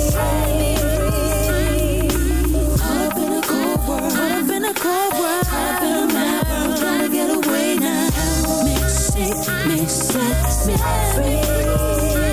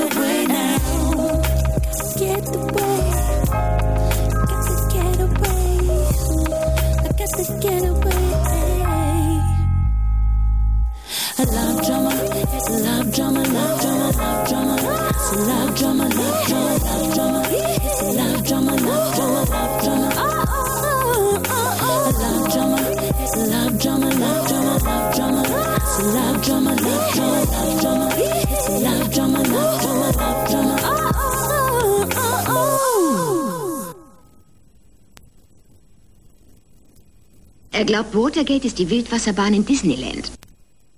So, nachdem du, das hat jetzt hier keinen praktischen Bezug gehabt, aber wir dachten einfach mal, wir wollen witzig sein und das ist uns auch nicht gelungen. äh, so, jetzt mal zurück zu den Standardisierungsfragen, die offen sind. Ja, genau, das ist teilweise echt großes Kino. Im Bereich von diesem Multimedia-Kram oder Videocodec. Ähm, ähm, ja, ähm, wenn wir es gerade von dieser SMPTE. Oh, ich hoffe, das ist, das richtige, das ist die richtige Abkürzung. Gebt Äh, einfach bei Google ein und äh, klickt dann auf Korrigieren, wenn es Ja. falsch ist. Ja, der Chat korrigiert mich dann bitte. ähm, das sind diejenigen, die diese VC-Standards rausbringen. Die hatten wir jetzt da gerade eben schon kurz erwähnt. Ähm, Wo finden die denn Anwendung?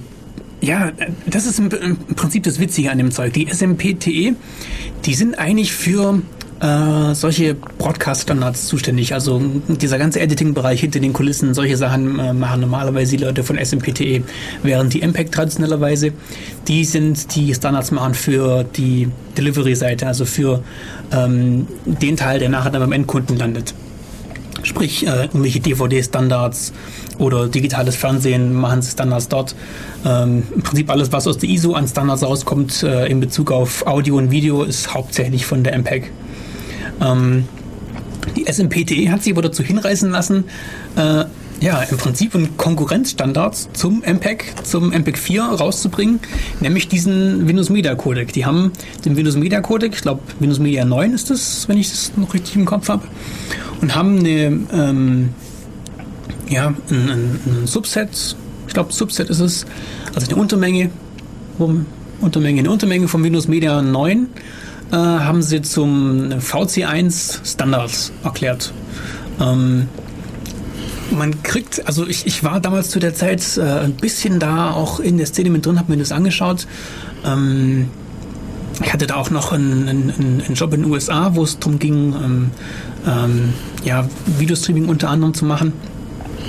Ähm, das muss wohl relativ witzig gewesen sein hinter den Kulissen. Man kriegt leider, ich habe das noch gesucht im Vorfeld, ob ich das irgendwie äh, dann belegen kann, hier mit ein paar Links, die ich noch streuen kann, aber es, es gibt leider relativ wenig. Ähm, man hat nur damals so ein bisschen Leuten hören, ja, Microsoft hätte dann der SMPTE versprochen, das wird hier ähm, vergleichbare Qualität geben zu ähm, H264, aber äh, signifikant äh, weniger Komplexität, also weniger Rechenaufwand, um das zu implementieren. Deswegen äh, ist es Sinn und macht, und gerechtfertigt, macht es Sinn und es gerechtfertigt und es lohnt sich und es taugt was, das hier zum Standard zu erheben. Und ja, im Prinzip als Konkurrenz zu platzieren zum normalen MPEG 4 H264. Ähm, ich kann das wirklich leider nicht belegen mit irgendwelchen Links im Internet. Aber naja, Gerüchteküche halt. Ähm, letzten Endes in der Realität ist es dann äh, so rausgelaufen, dass äh, das vergleichbar ist. Also da ist kein nennenswerter Unterschied zwischen dem, zwischen dem Kram, ähm, zwischen H264 und, und VC1. Ähm, das war aber eine Menge Ärger, ich jetzt haben. Ähm, denn der nächste Schritt war, nachdem sie das zum offiziellen Standard gemacht haben, sind sie dann weitergelaufen zu, ähm, zum DVD-Konsortium. Und das andere ist, glaube ich, das Blu-ray-Konsortium, also die beiden, die sich jetzt um die Nachfolge von der DVD streiten. Und haben das dort dann als Vorschlag eingereicht für ja, ähm, Standardisierung als das neue tolle DVD-Format. Hm. Wobei das auch wieder eine witzige Geschichte gewesen ist, nach dem, was man so hört. Ähm, da kann ich auf das AVS-Forum verweisen. Ähm, da gibt es von ein paar, das ist sowieso ganz interessant. Also wenn euch diese Themen interessieren, es gibt im Internet zwei große Foren, die sich mit ähm, Digital Video auf Prosumer-Ebene, also so ein bisschen Professional Consumer-Ebene, ähm, die sich um sowas kümmern. Das eine sind die Foren bei Doom 9 und das andere sind die Foren bei AVS. Ähm, und da sind unter anderem auch ein paar Leute dabei, zum Beispiel von Microsoft, die da mit, äh, mit sich unterhalten in den Diskussionsforen. Und da hat mal einer, ähm, das wird man bestimmt dann finden, wenn man danach sucht in dem Forum, so ein bisschen History aufgezeigt, wie es gelaufen ist, dass diese Microsoft-Formate dann hier äh, überhaupt mal äh, relevant geworden sind als Kandidat für dieses äh, für diese Next Generation DVD-Formate. Indem sie einfach Geld gezahlt haben. Ja, nein, nein, also mehr oder weniger. Es ist, es, man sieht es heute alles würde mit dem mit diesem Office-Zeugs, mit dem Open Office-Kram. Aber egal, machen wir mal was, nur, nur Video. Sie waren eigentlich zu spät dran. Sie hatten schon irgendeine Deadline verpasst, um da noch reinzukommen. Sie haben dann aber einen Partner in Anführungsstrichen gefunden, der in diesem Verfahren noch drin war und haben es dann irgendwie hinbekommen, dass dieser Partner ähm, beim nächsten Meeting statt seines ursprünglichen Vorschlags den Vorschlag ähm, VC1 unterbreitet hat. Und so sind sie in diesem Verfahren drin gewesen und haben dann auch mit ähm, speziellen Implementierungen und Features, die man eingebaut hat, speziell für diesen Anwendungsbereich, haben sie das dann so optimiert, dass es speziell für diesen Anwendungsbereich auch ähm, äh, wirklich getaugt hat. Also da gibt es auch von der technischen Seite her eigentlich gar nichts groß äh, dran zu meckern, aber es ist halt politisch wieder mal eine sehr heikle Geschichte gewesen. Ähm, zumal auch bei den H264-Leuten auch andere Prioritäten damals noch äh, vorgeherrscht hatten. Sie hatten beispielsweise den H264 eher auf Low-Bit-Raten Geschichten getrimmt. Das war eigentlich auch ähm, äh, von der Planung her äh, so gedacht, dass H264 äh, als einen großen Anwendungsfall Internetstreaming äh, hat und äh, die DVD-Geschichten im Prinzip ja mehr oder weniger danach gekommen sind. Also man hat dann auch nachträglich noch Profile erfunden. Profile ähm, sind ähm, Spezifikationen, welche Features man wann wie anschalten und kombinieren darf, um äh, die Rechner nicht zu überfordern. Da hat man sich nachträglich noch solche Sachen einfallen lassen und diese ganze Filmgrain-Geschichte, das ist da alles dazugekommen. Das ist wirklich, das ist Entertainment pur. Also ich kann euch nur das ans Herz legen, da mal zu recherchieren, euch das auch anzuschauen. Das ist ein relativ langer Text, den da einer von diesen Microsoft-Leuten geschrieben hat, wo er beschreibt, äh, wie es zu dem Ganzen gekommen ist. Das ist echt irre. Und wir haben wirklich genau das gleiche wieder, dass wir hier auf merkwürdige Art und Weise Microsoft-Standards plötzlich bekommen mit irgendwelchen tollen Beglaubigungen, offiziell ISO-Stempel etc. Es ist alles, ach ja. Geschichte wiederholt sich. Ja, absolut, in der Tat, ja. ja. Naja, ähm, genau, das waren mal so zwei äh, Geschichten aus der Standardisierungsgeschichte äh, mit, mit, mit äh, Microsoft als dem Bösen. Vielleicht, ähm, äh, um das mal abzuschließen, also es gibt auch noch, ich habe gleich noch eine, eine Story mit, mit einem anderen Bösewicht. Hoffentlich mit einem angebissenen Apfel als Ja, Bösewicht. ja, Gut, richtig, wunderbar, sogar, ja. wunderbar. Ähm, es gab vor ein paar Jahren dieses Kartellverfahren gegen Microsoft. Da erinnert man sich vielleicht noch dran, da ist Microsoft auf EU-Ebene zu, was weiß ich, 500 Millionen, keine Ahnung, Euro, ich weiß nicht genau, wie viel es war, Strafzahlungen verdonnert worden, wenn sie nicht das und das machen oder hin und her. Und da gab es diese ominöse Windows XP N-Version, glaube ich. Korrekt, wo ohne Media Player ausgeliefert Richtig. wurde. Genau. Die aber nicht verkau großartig verkauft wurde und beworben wurde. Ganz genau. Also das einzige bisher erfolgreiche Kartellverfahren gegen Microsoft wurde geführt wegen dem Windows Media Player. Also da haben sie, äh, das ist der Fall, wo sie quasi offiziell gesetzlich staatlich überführt worden sind äh, des Monopolmissbrauchs, um ihre Windows-Formate durchzudrücken. Ähm, das sollte man vielleicht da noch im Hinterkopf behalten. Das ist einfach kein gutes Karma in der Ecke. Überhaupt nicht. Ja, und mit Apfel wird es auch nicht besser. Ja, mit Apfel, ja gut, okay, also es, genau, der Gerechtigkeit halber, das ist auch, Das das, ist das auch wieder großes Kino. Also nur noch, willst du das jetzt erzählen oder? Ja, das mache ich noch schnell fertig, Okay, oder? ja. Also, ähm, es gibt zurzeit äh, eine Gruppe, die möchte HTML5 entwickeln, also eine Weiterentwicklung des, des, des Protokolls oder des Dateiformats, nach dem Webseiten gebaut werden. Da ist lange Zeit nichts groß passiert, weil die W3C sich gedacht hatte, ja, wir machen das ist alles toll mit XML und spitzen Klammern. XHTML dann. Genau, richtig XHTML. Ähm, was aber nicht wirklich in der realen Welt Anklang gefunden hat. Naja, XHTML hat sich schon ein bisschen durchgesetzt. Ein bisschen. Ja. Viele Web-Authoring-Tools und so weiter benutzen das schon. Bloß du siehst halt als Anwender nichts davon. Also das, was ich mitbekomme, ist der Enthusiasmus für, also CSS ist noch äh, relativ gut äh, in Benutzung, das ist gut angekommen, aber dieser ganze XHTML-Kram, Das ist ja eigentlich nur eine, konsequente Fortführung von dem HTML mit XML-Elementen, sprich, dass du auf jeden Fall immer Closing Text und so weiter haben musst. Das passt eigentlich schon. ja. Viele benutzen das wirklich. Aber Also- man sieht halt nicht so von. Meine Erfahrung ist die, dass es nicht unbedingt so megamäßig äh, abgehoben hat. Also die Leute, die auf irgendwelche XHTML-Konformität Wert legen, sind relativ in Unterzahl. Und auf HTML-Konformität hat sich auch nie jemand großartig drauf Ja, das ist ausgelegt. Browserkonformität. Ja. Na, jedenfalls die Leute bei, ich glaube, die WattWG war das, so nennen die sich, ähm, die wollen HTML5 ähm, rausbringen, eine Weiterentwicklung des ganz normalen HTML, ohne den Zwang, irgendwie äh, unbedingt XML-Kram äh, korrekt zu machen.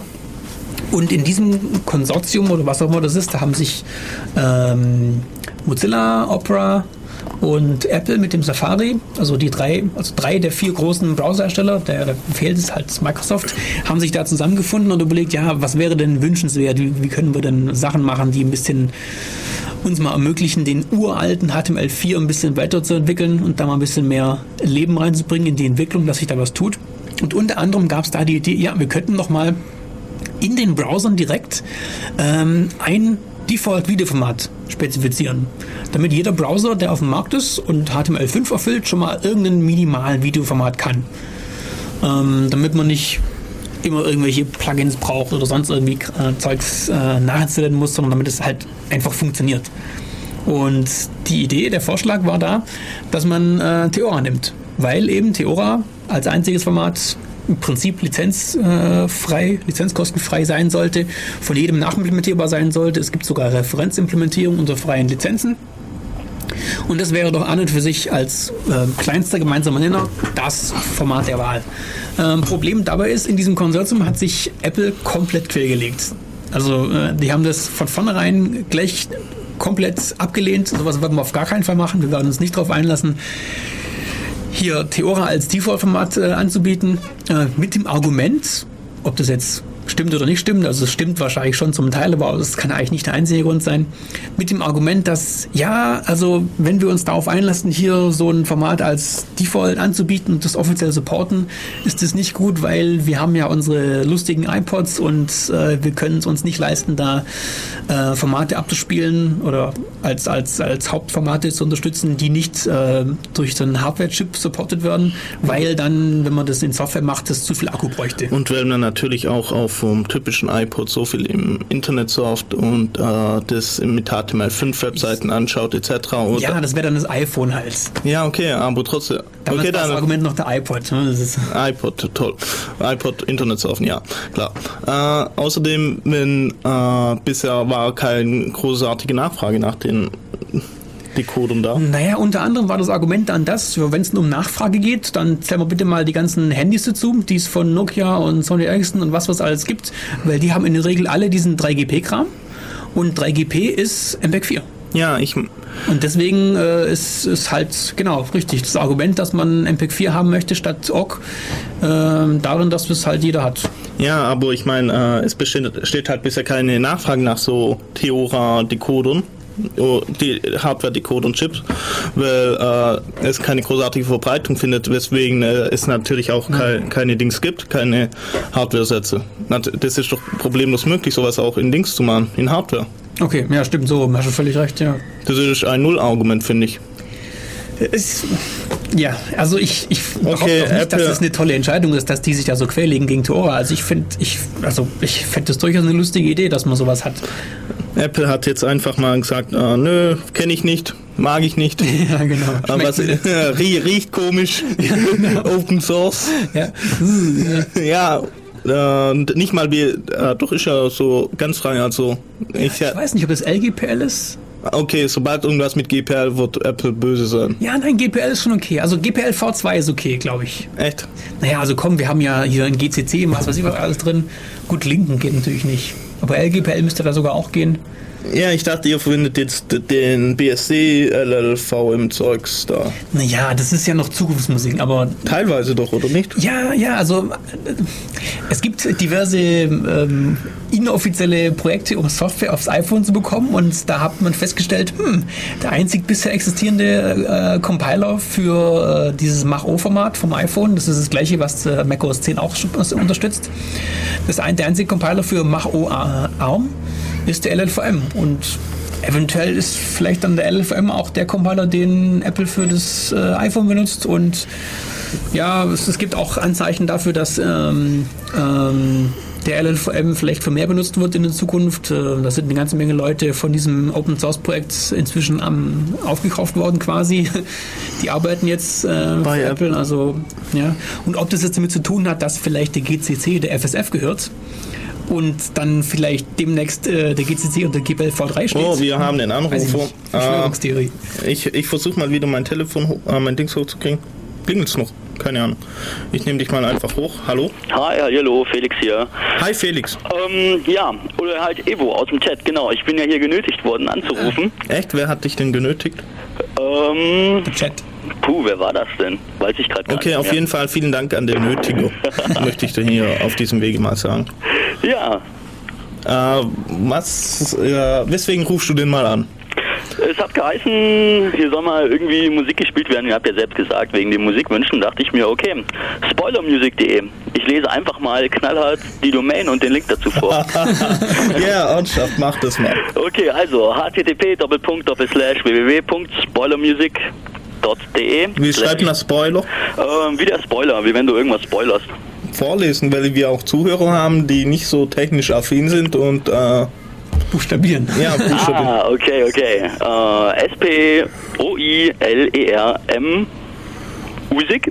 Okay, das kriegt man glaub hin. genau, .de slash audio Naja, slash Music mit C oder mit K? Spoiler 002. Das soll sich jemand hier morgen können. Ja, ihr schafft das doch. Okay. Aber wir können es jetzt ehrlich gesagt nicht abspielen, weil wir haben, glaub, kein entsprechendes Equipment da, nämlich so wie das aus. Wir hatten das mal probiert, dass der PC, der hier Internet hat, äh, das Zeug abspielen kann, aber irgendwie hat der entweder keine Soundkarte oder war nicht angeschlossen oder wir haben die falschen Knöpfe gedrückt. Äh, wir wollen auf jeden Fall, weil du uns dann eine Dings schickst, eine komplette Playlist über anderthalb Stunden zusammen äh, und da dieses Lied rein zufälligerweise drin sein sollte, werden wir diese Playlist nächstes Mal spielen. Nur GEMA-frei. Wie war das? Ja, genau. Richtig, genau. Okay, ich gebe mir meine Mühe. Echt? Oh, Ja. das, das ist cool, das ist cool. Ah, okay, Und äh, hast sonst noch irgendwelche wichtigen äh, Ankündigungen, News? Möchtest du jemand grüßen? Äh, geht alle zu dieser Demo, die da in Berlin ist. Es fährt ein Bus von Ulm aus. Verdammt Leute, geht hin. Ihr habt zum IRC gelesen. Ähm, Wer es nicht gelesen hat, geht hin, fahrt hin, nehmt diesen Bus wahr und zeigt den Leuten, dass wir da sind.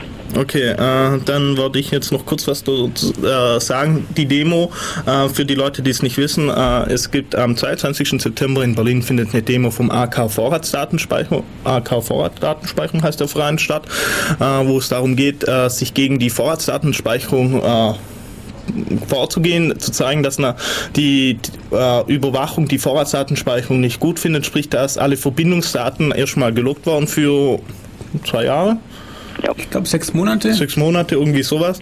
Und dass die, äh, Krim- die Default-Kriminalisierung von den Leuten, dass es einfach äh, der falsche Weg ist, äh, den, äh, den Verdachtsmoment umzukehren, sprich, na, dass zunächst jeder verdächtigt ist und nicht äh, andersrum, sprich, jeder ist unschuldig. Das wird nämlich mit dieser Vorratsdatenspeicherung gemacht und das ist einfach der falsche Weg. Und äh, äh, anscheinend fährt da jetzt ein äh, Bus hin von Ulm aus oder über Ulm äh, nach Berlin. Das ist also ziemlich cool, wenn ihr da Interesse habt. Äh, wir werden den dann Link dann auf unsere Homepage stellen und äh, das ist wirklich eine extrem wichtige Sache. Das ist ein Samstag, dort kann man hinfahren und wahrscheinlich ist das dann auch relativ günstig mit dem Bus. Ja, das gibt's im Wiki von vorratsdatenspeicherung.de. Ja, wir wollen, äh, wenn du den Link vorher irgendwo ins Up gepostet hast, wir wollen den dann hier rausfinden und äh, wollen den auch auf unsere Homepage stellen. Äh, noch sonst irgendwelche Grüße, Mami, Papi oder Ähm, an alle, die mich lieben. an alle, die dich lieben, okay. Äh, so, an alle, die ihn lieben, äh, okay, vielen Dank äh, für den Anruf. Ich, bin- ich finde es toll, dass heute wenigstens zwei Leute angerufen haben. Äh, wir lassen gleich nochmal die Nummer vorlesen, vielleicht ruft dann noch ein Dritter an. Ähm, okay, also dann. Jo, hau rein. Ciao. Ciao. Ja. 0731 938 6299. Okay, also äh, wir können es auch das nächste Mal so machen, dass äh, ihr dann direkt zum Nummerngirl durchgestellt wird und nicht zunächst mit uns reden müsst, äh, wenn euch das lieb ist. Äh, jetzt noch kurz, wir machen glaube keine Musik, äh, weil, nein, weil die Zeit wird knapp und wir wollen noch ein bisschen, oder ich will noch ein bisschen äh, die ZSH unter den Video-Encodern, Decodern und so weiter Oh, ja, pushen. ja, richtig, richtig. Weil äh, viele Leute wissen gar nicht, äh, was sie überhaupt zum Beispiel einsetzen sollen, um aus OGG ein MP3 zu machen oder ähnliches. Und äh, äh, manche empfehlen dafür sollen sagen zum Beispiel M-Player, weil, ja, M-Play- M-Encoder, ja. ja, das sind irgendwie solche Sachen, wo man irgendwie dann Schmerzen kriegt. Also nur, nur so zur Information. Äh, jemand hat mal so Fassing, Fassi-Test gemacht, äh, hat auf äh, Dings, auf Audioformate und Videoformate, hat irgendwelche Sachen verändert und hat es verschiedenen Playern äh, gegeben. Und der einzige, wo oder Implayern ist bei vier von fünf Codecs, äh, hat es dann in Segford gegeben, beim fünften irgendwie nicht. Und bei den anderen äh, so gut wie keiner oder höchstens bei zwei Codecs war ein Segfault und VLC zum Beispiel hatte dann, glaube bei keinem ein äh, Segfault. Yeah. Also äh, wenn ihr wirklich hier dann M-Player verwendet, dann mh, packt ihn in den CH-Hut oder sonst irgendwas. äh, ja, also und was nimmt er denn unter Mac zum Next zum Transcoden oder Transmuxen oder Naja, also das Default ist natürlich halt QuickTime, aber das macht natürlich. das, ma das machen Geeks natürlich nicht. Nein, nein, nein, nein, nein, nein, nein. Wobei auch Geeks können da schon wieder ein bisschen mehr Potenzial rausholen als normale User. Es gibt zum Beispiel den Qt Amateur. Das ist ein kleines Programmchen, das ist Freeware. Mit diesem Qt Amateur kann man diese ganzen Pro-Features benutzen. Also das ist die, ja, statt QuickTime Pro, den QuickTime Amateur. Und damit kann man dann ähm, Transcodings machen etc. Aber ja, es gibt halt bessere Sachen. Ja, wahrscheinlich äh, auch für den Mac. Auch für den Mac, auch für den Mac VLC oder was? Richtig, genau. Also ich selber benutze ähm, zwei ähm, Möglichkeiten. Die eine Möglichkeit ist VLC. VLC ruht. Ja, absolut. Wir wollen nachher noch ein bisschen vielleicht äh, ein paar Features erzählen. Mhm. Und das andere, was ich noch habe, ist eine, eine Videopipeline, die man sich selber zusammenbauen kann. Mit, ähm, ja, das nennt sich ähm, ähm, Y4M. Das ist ein, das ist ein, so, so ein Format ähm, von den äh, MJPEG-Leuten. Ich glaube, M, nee, hm, mjpeg.sourceforge.net. Ich glaube, da kommen die her. Das ist ein Open Source Projekt. Die haben sich so ein, so ein Austauschformat äh, ausgedacht, mit dem man ähm, Videoströme ähm, mit ganz normalen Unix-Pipes äh, an, an Zwischenprogrammen austauschen kann. Und so kann ich mir von einem Decoder über einen Denoiser und einen Deinterlacer ähm, in einen Encoder rein, kann ich mir eine Pipeline aufbauen mit ganz normalen Unix-Pipes auf der Kommandozeile. Und das funktioniert wirklich cool und es macht echt Spaß. Man hat dann ein paar lustige, mächtige Tools, die man da reinklinken kann. Es wird automatisch verteilt auf ähm, verschiedene Prozessoren. Ja, weil es halt verschiedene Prozesse sind. Ja. Und das ist, das ist mein Favorite immer noch. Auf keinen Fall allerdings M-Encoder benutzen. M-Encoder ist. Nein, nein, nein, nein. Es kommen vor allem immer AVI-Files raus. Das ist eine Katastrophe. Ja, benutzt lieber VLC. VLC, also viele werden es vielleicht kennen als äh, ja, Ortschaft. Ich habe vorher so einen lustigen Spruch gesagt, äh, VLC ist die Z ist so wie die ZSA unter den Shells ist unter den Videoprogrammen eigentlich. Äh, das ist wirklich die eierlegende Woll eierlegende Wollmissau. Also sprich von einem normalen Abspielgerät über äh, Transcoder über Transmuxen kannst. Äh, es kann äh, Netzwerk streamen, also es kann entweder einen eigenen HTTP-Server aufmachen, es kann äh, Broad, äh, Multicast, es kann Broadcast, es kann Unicast äh, versenden, es kann äh, duplizieren, sprich du hast eine, ein, eine Eingangsquelle, tust duplizieren, tust verschiedene Pipelines dran, drin reinhängen, aller einmal machst du einen OGG draus, tust an der Shoutcast schicken und einmal ein MP3 und tust an der Shoutcast schicken oder, oder, oder. Und damit kriegst du mit, kriegt man mit VLC einfach komplexe Setups hin, wo total geil sind und wo man denkt, ja, fett. Äh, wir wurden gerade im Chat gefragt, was heißt VLC eigentlich Video LAN Client? Also er macht eigentlich, er kann alles. Wie gesagt, er kann auch DVDs dann zur Verfügung stellen oder man kann ihn dann über ein Webinterface bedienen, sprich man kann dann Video on Demand, billige Video on Demand für sich lokal machen oder ähnliches. Also die VLC holt einfach. Ja. Das ist Das kann so unheimlich viel, es kennt nur irgendwie mysteriöserweise niemand diese Funktion. korrekt. Der VLC kennen die meisten irgendwie nur als äh, Video, also Abs als Abspielkleid. Gestern wurde ich wurde halt im Chat gefragt, ja, äh, was nimmt man denn, um äh, aus OGG MP3 zu machen? Und ja, alle möglichen Programme irgendwie von OGG äh, nach Wave und dann von Wave nach Le mit Lame oder solche Schatze. Und äh, wo ich dann VLC gesagt habe, was wirklich und so. Und äh, dann habe ich mal so ein paar Features gezeigt und die Leute waren voll überrascht, dass das überhaupt geht. Und das war also gerade so ein Channel, wo man eigentlich denkt, die Leute kennen sich da aus ein bisschen, aber aber das ist cool, also VLC kann man wirklich empfehlen. Vor allem, äh, er kann auch RTSP, kann er. Du kannst damit RTSP machen, er kann einen Shoutcast, also Icecast Streaming machen, HTTP Streaming, er kann den eigenen Webserver aufmachen, wo man dann einfach die Dateien runterziehen kann. Es geht alles Mögliche damit. Er, kann, er benutzt FFmpeg, die FFmpeg-Clips kann er benutzen. Äh, ja, also ziemlich cool eigentlich. Äh, Es gibt verschiedene Interfaces, also Webclient über Telnet kann man bedienen, über, über äh, Konsole und äh, was weiß ich was alles. Also das ist unglaublich. Ich finde VLC einfach ein ziemlich cooles äh, Projekt in dem Bereich. Das ist einfach so mächtig. Ja. Und freie Software und verfügbar auf Mac, Windows, Linux, also auf allen drei Plattformen. Einfach runterladen. Das ist, Die drei wichtigsten BSDs ignorieren wir einfach. ja, genau. Und Solaris Ja, so, oh ja, genau. als Desktop für Video, zum Video. Äh, ja, da wird jetzt, vielleicht hört Tom zu. Wir waren, eventuell machen wir eine Solaris-Sendung mal. Wir- Und wir haben da so einen Solaris-Jünger, ein richtiges Solaris-Jünger. Oh, Ja, und, ein Sonnenanbeter. oh ja, Ju. so. und äh, er predigt äh, Solaris auch für Multimedia-Anwendungen, aber ja. Ah, cool. Aber sagen Also nicht als Server, sondern als. auch nur für Multimedia-Zeug, aber sagen wir so, mich hat es bisher nicht so überzeugt. Von, auch von der Geschwindigkeit her dann. Von der Geschwindigkeit her. Nein, von der äh, Reaktionsgeschwindigkeit her und so. Es ist halt nicht so auf Interaktivität ausgelegt. Vielleicht kriegen wir jetzt durch unser Geschwafel jetzt hier ein bisschen äh, Leute, die sich aufregen drüber. Ja, also im Endeffekt, das Betriebssystem macht doch nicht so viel bei einem Videoabspiel. Naja, mit Maus bewegen und hin und her zwischen Applikationen wechseln, Sound und was weiß ich was, das ist halt Interaktivität. Du willst halt gleich, gleich Rea okay, du Reaktionszeit. Du meinst- brauchst. Kennst du den Scheduler, wo fährt, fährt zwischen allen Prozessen oder sonstigen, sondern der halt die äh, interaktiven Prozesse bevorzugt. Okay.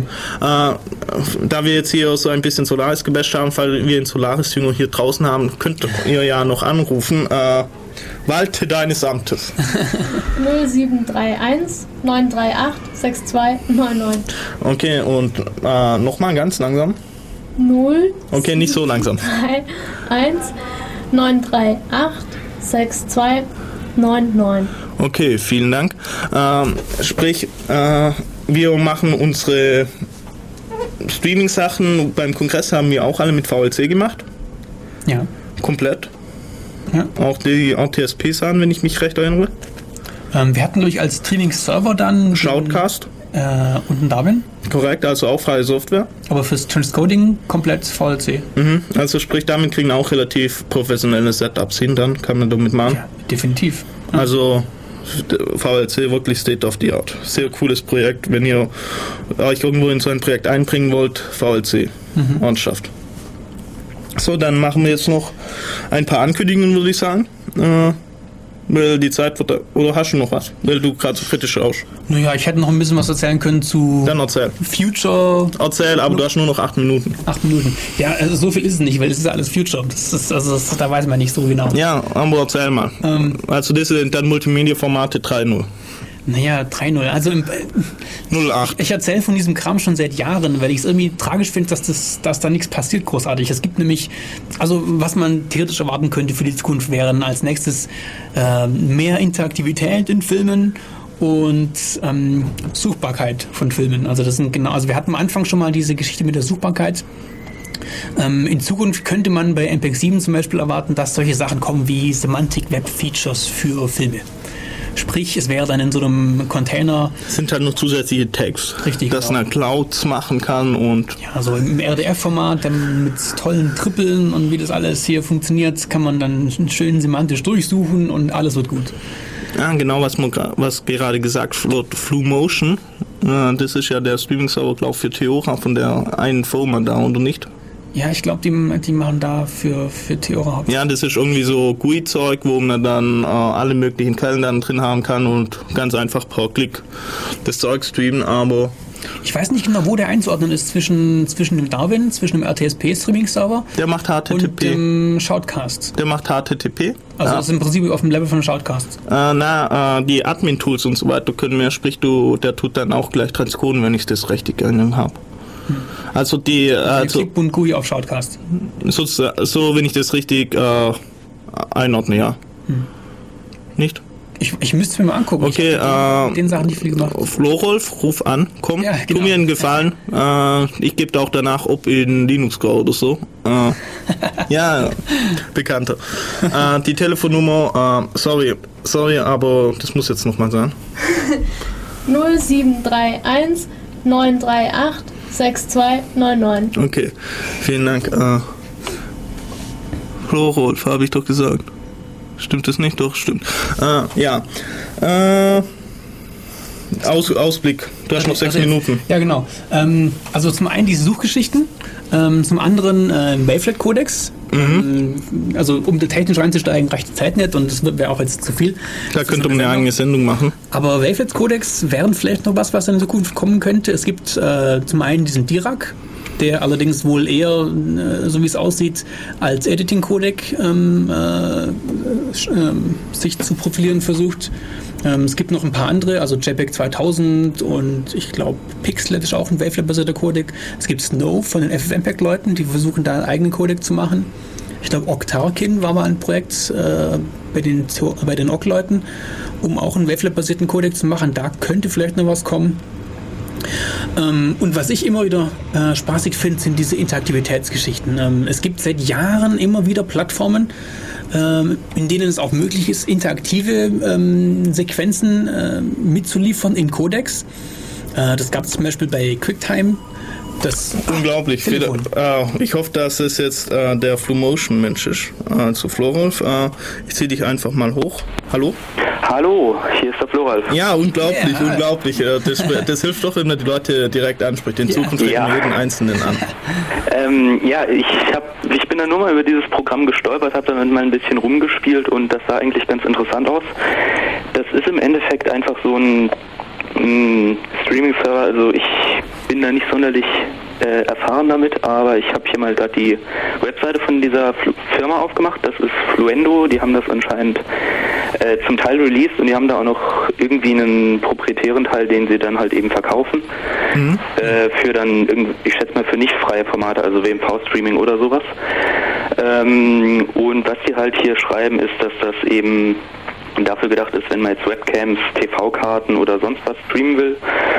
Und ja, eben einfache Administration, also so irgendwie so ein GUI-Tool, mit dem man irgendwas machen kann. Und ähm, dass das irgendwie auch, dass man dieses System auch irgendwie verteilen kann, also dass man das auf mehrere Rechner aufteilen kann, dann encodet dann einer und so. Aber das ist einfach dann ein komplettes System, um das Ganze Genau, das ist so ein All-in-One-System, wo, wenn halt sich halt irgendjemand so einen ähm, Streaming-Server basteln will. Okay, und wie ist das? Äh, tun die, in was für einem Format streamen die dann? Ähm, also ich weiß, dass es, also das kann Video- und Audio-Streaming und auf jeden Fall kann das Theora und Vorbis. Ähm, wie das mit anderen Formaten aussieht, weiß ich nicht. Ah, okay, also, okay, cool. Muss man sich vielleicht anschauen, aber äh, auf jeden Fall kriegt man, so wie ich das jetzt verstanden habe, kriegt man das Setup dann auch notfalls mit was anderem hin, aber du hast schon recht, das Fluendo, das ist ziemlicher Hype drum herumgestanden, so ein bisschen in der Open Source Szene, weil das eben alles schön clicky bunti und bla ist. Ja, also ich habe das wie gesagt mal ausprobiert und das ist wirklich sehr angenehm zu benutzen. Also Okay, wenn ihr also mal kurz so Setups hochziehen wollt, schaut euch das Ganze mal an, das ist wohl relativ cool. Okay, möchtest du noch jemand grüßen? Ähm, Ruf, grüß doch mal das Nummerngirl, das macht hier so einen Das Nummerngirl, okay. Okay. Hallo Nummerngirl. ähm, ja, wenn noch irgendwer von Linux hier zuhört, hallo. Ja, jetzt hat immer noch äh, Irk-Channels grüßen. Ja, genau. Okay, und ich Rau, grüß noch Rautippe in Bürgernetz. Yeah. äh, so, äh, vielen Dank für deinen Anruf. Ich tu dich jetzt einfach runterziehen, weil äh, wir machen dann, ich höre dich jetzt nicht mehr, das muss jetzt, äh, Mike mein Kopfhörer ist weg. Dein Kopfhörer? Hallo? Jo. Ja, also wir, machen jetzt, wir machen jetzt die fertige Zeitrennen welche davon. Ja. Wir müssen gucken, dass wir fertig werden. Danke dir für den Anruf. Jo. Ähm, man liest sich im Chat. Ja. Ciao. Tschüss. Ähm, ich bin, glaube ich, auch jetzt mit meinen Multimedia-Features im Prinzip durch. Jetzt habe ich halt mal einfach nur erwähnt, was da noch so kommt. Also ähm, die Suchgeschichten, die Wavelets und Interaktivitätsgeschichten, was man da so hat mit irgendwelchen, äh, bei den, bei den DVD-Nachfolgern gibt es Java-Spuren zum Beispiel oder bei diesen Flash- und Silverlight-Geschichten gibt es auch wieder mal Versuch, Interaktivität reinzubauen. Ähm, was, da, was da erfolgreich wird oder nicht, ist dann halt wieder die große Frage. Bisher gab es schon sowas ab und zu mal, aber es ist nie wirklich erfolgreich geworden. Potenzial hätte es äh, jedenfalls aber. Und das wäre im Prinzip schon mal die Kurzversion für meinen Okay. Zukunftsausblick. So. Okay, dann äh, machen wir ganz schnell. Äh, in, also nächst, nicht diese Woche, sondern nächste Woche haben wir ein Chaos-Seminar zum Thema Multithreading und äh, Probleme, wo dabei auftreten, glaube Das äh, Seminar Postgres Internals ist äh, verschoben worden. Und äh, morgen ist wieder typische Chaos. Äh, einfach Montagstreff. Montagstreff. CCC. Genau. Und An der Uni. an der Uni, Kaffee Einstein. Kaffee Einstein. Abends um. Abends fängt's offiziell 20 Uhr, an? 19.30 Uhr sowas. Ja, Pizzabestellung um 20 Uhr. Okay, und was haben wir sonst noch Wichtiges? Äh, kommt einfach mal vorbei, wir würden uns über Nachwuchs freuen, ernsthaft. Wir beißen nicht, wir sind lieb. Manchmal. Äh, und ja, kommt vorbei, benehmt euch, habt Spaß und jetzt noch ein letztes Lied von uns und danach kommt Alternative Crash. Auf Wiedersehen.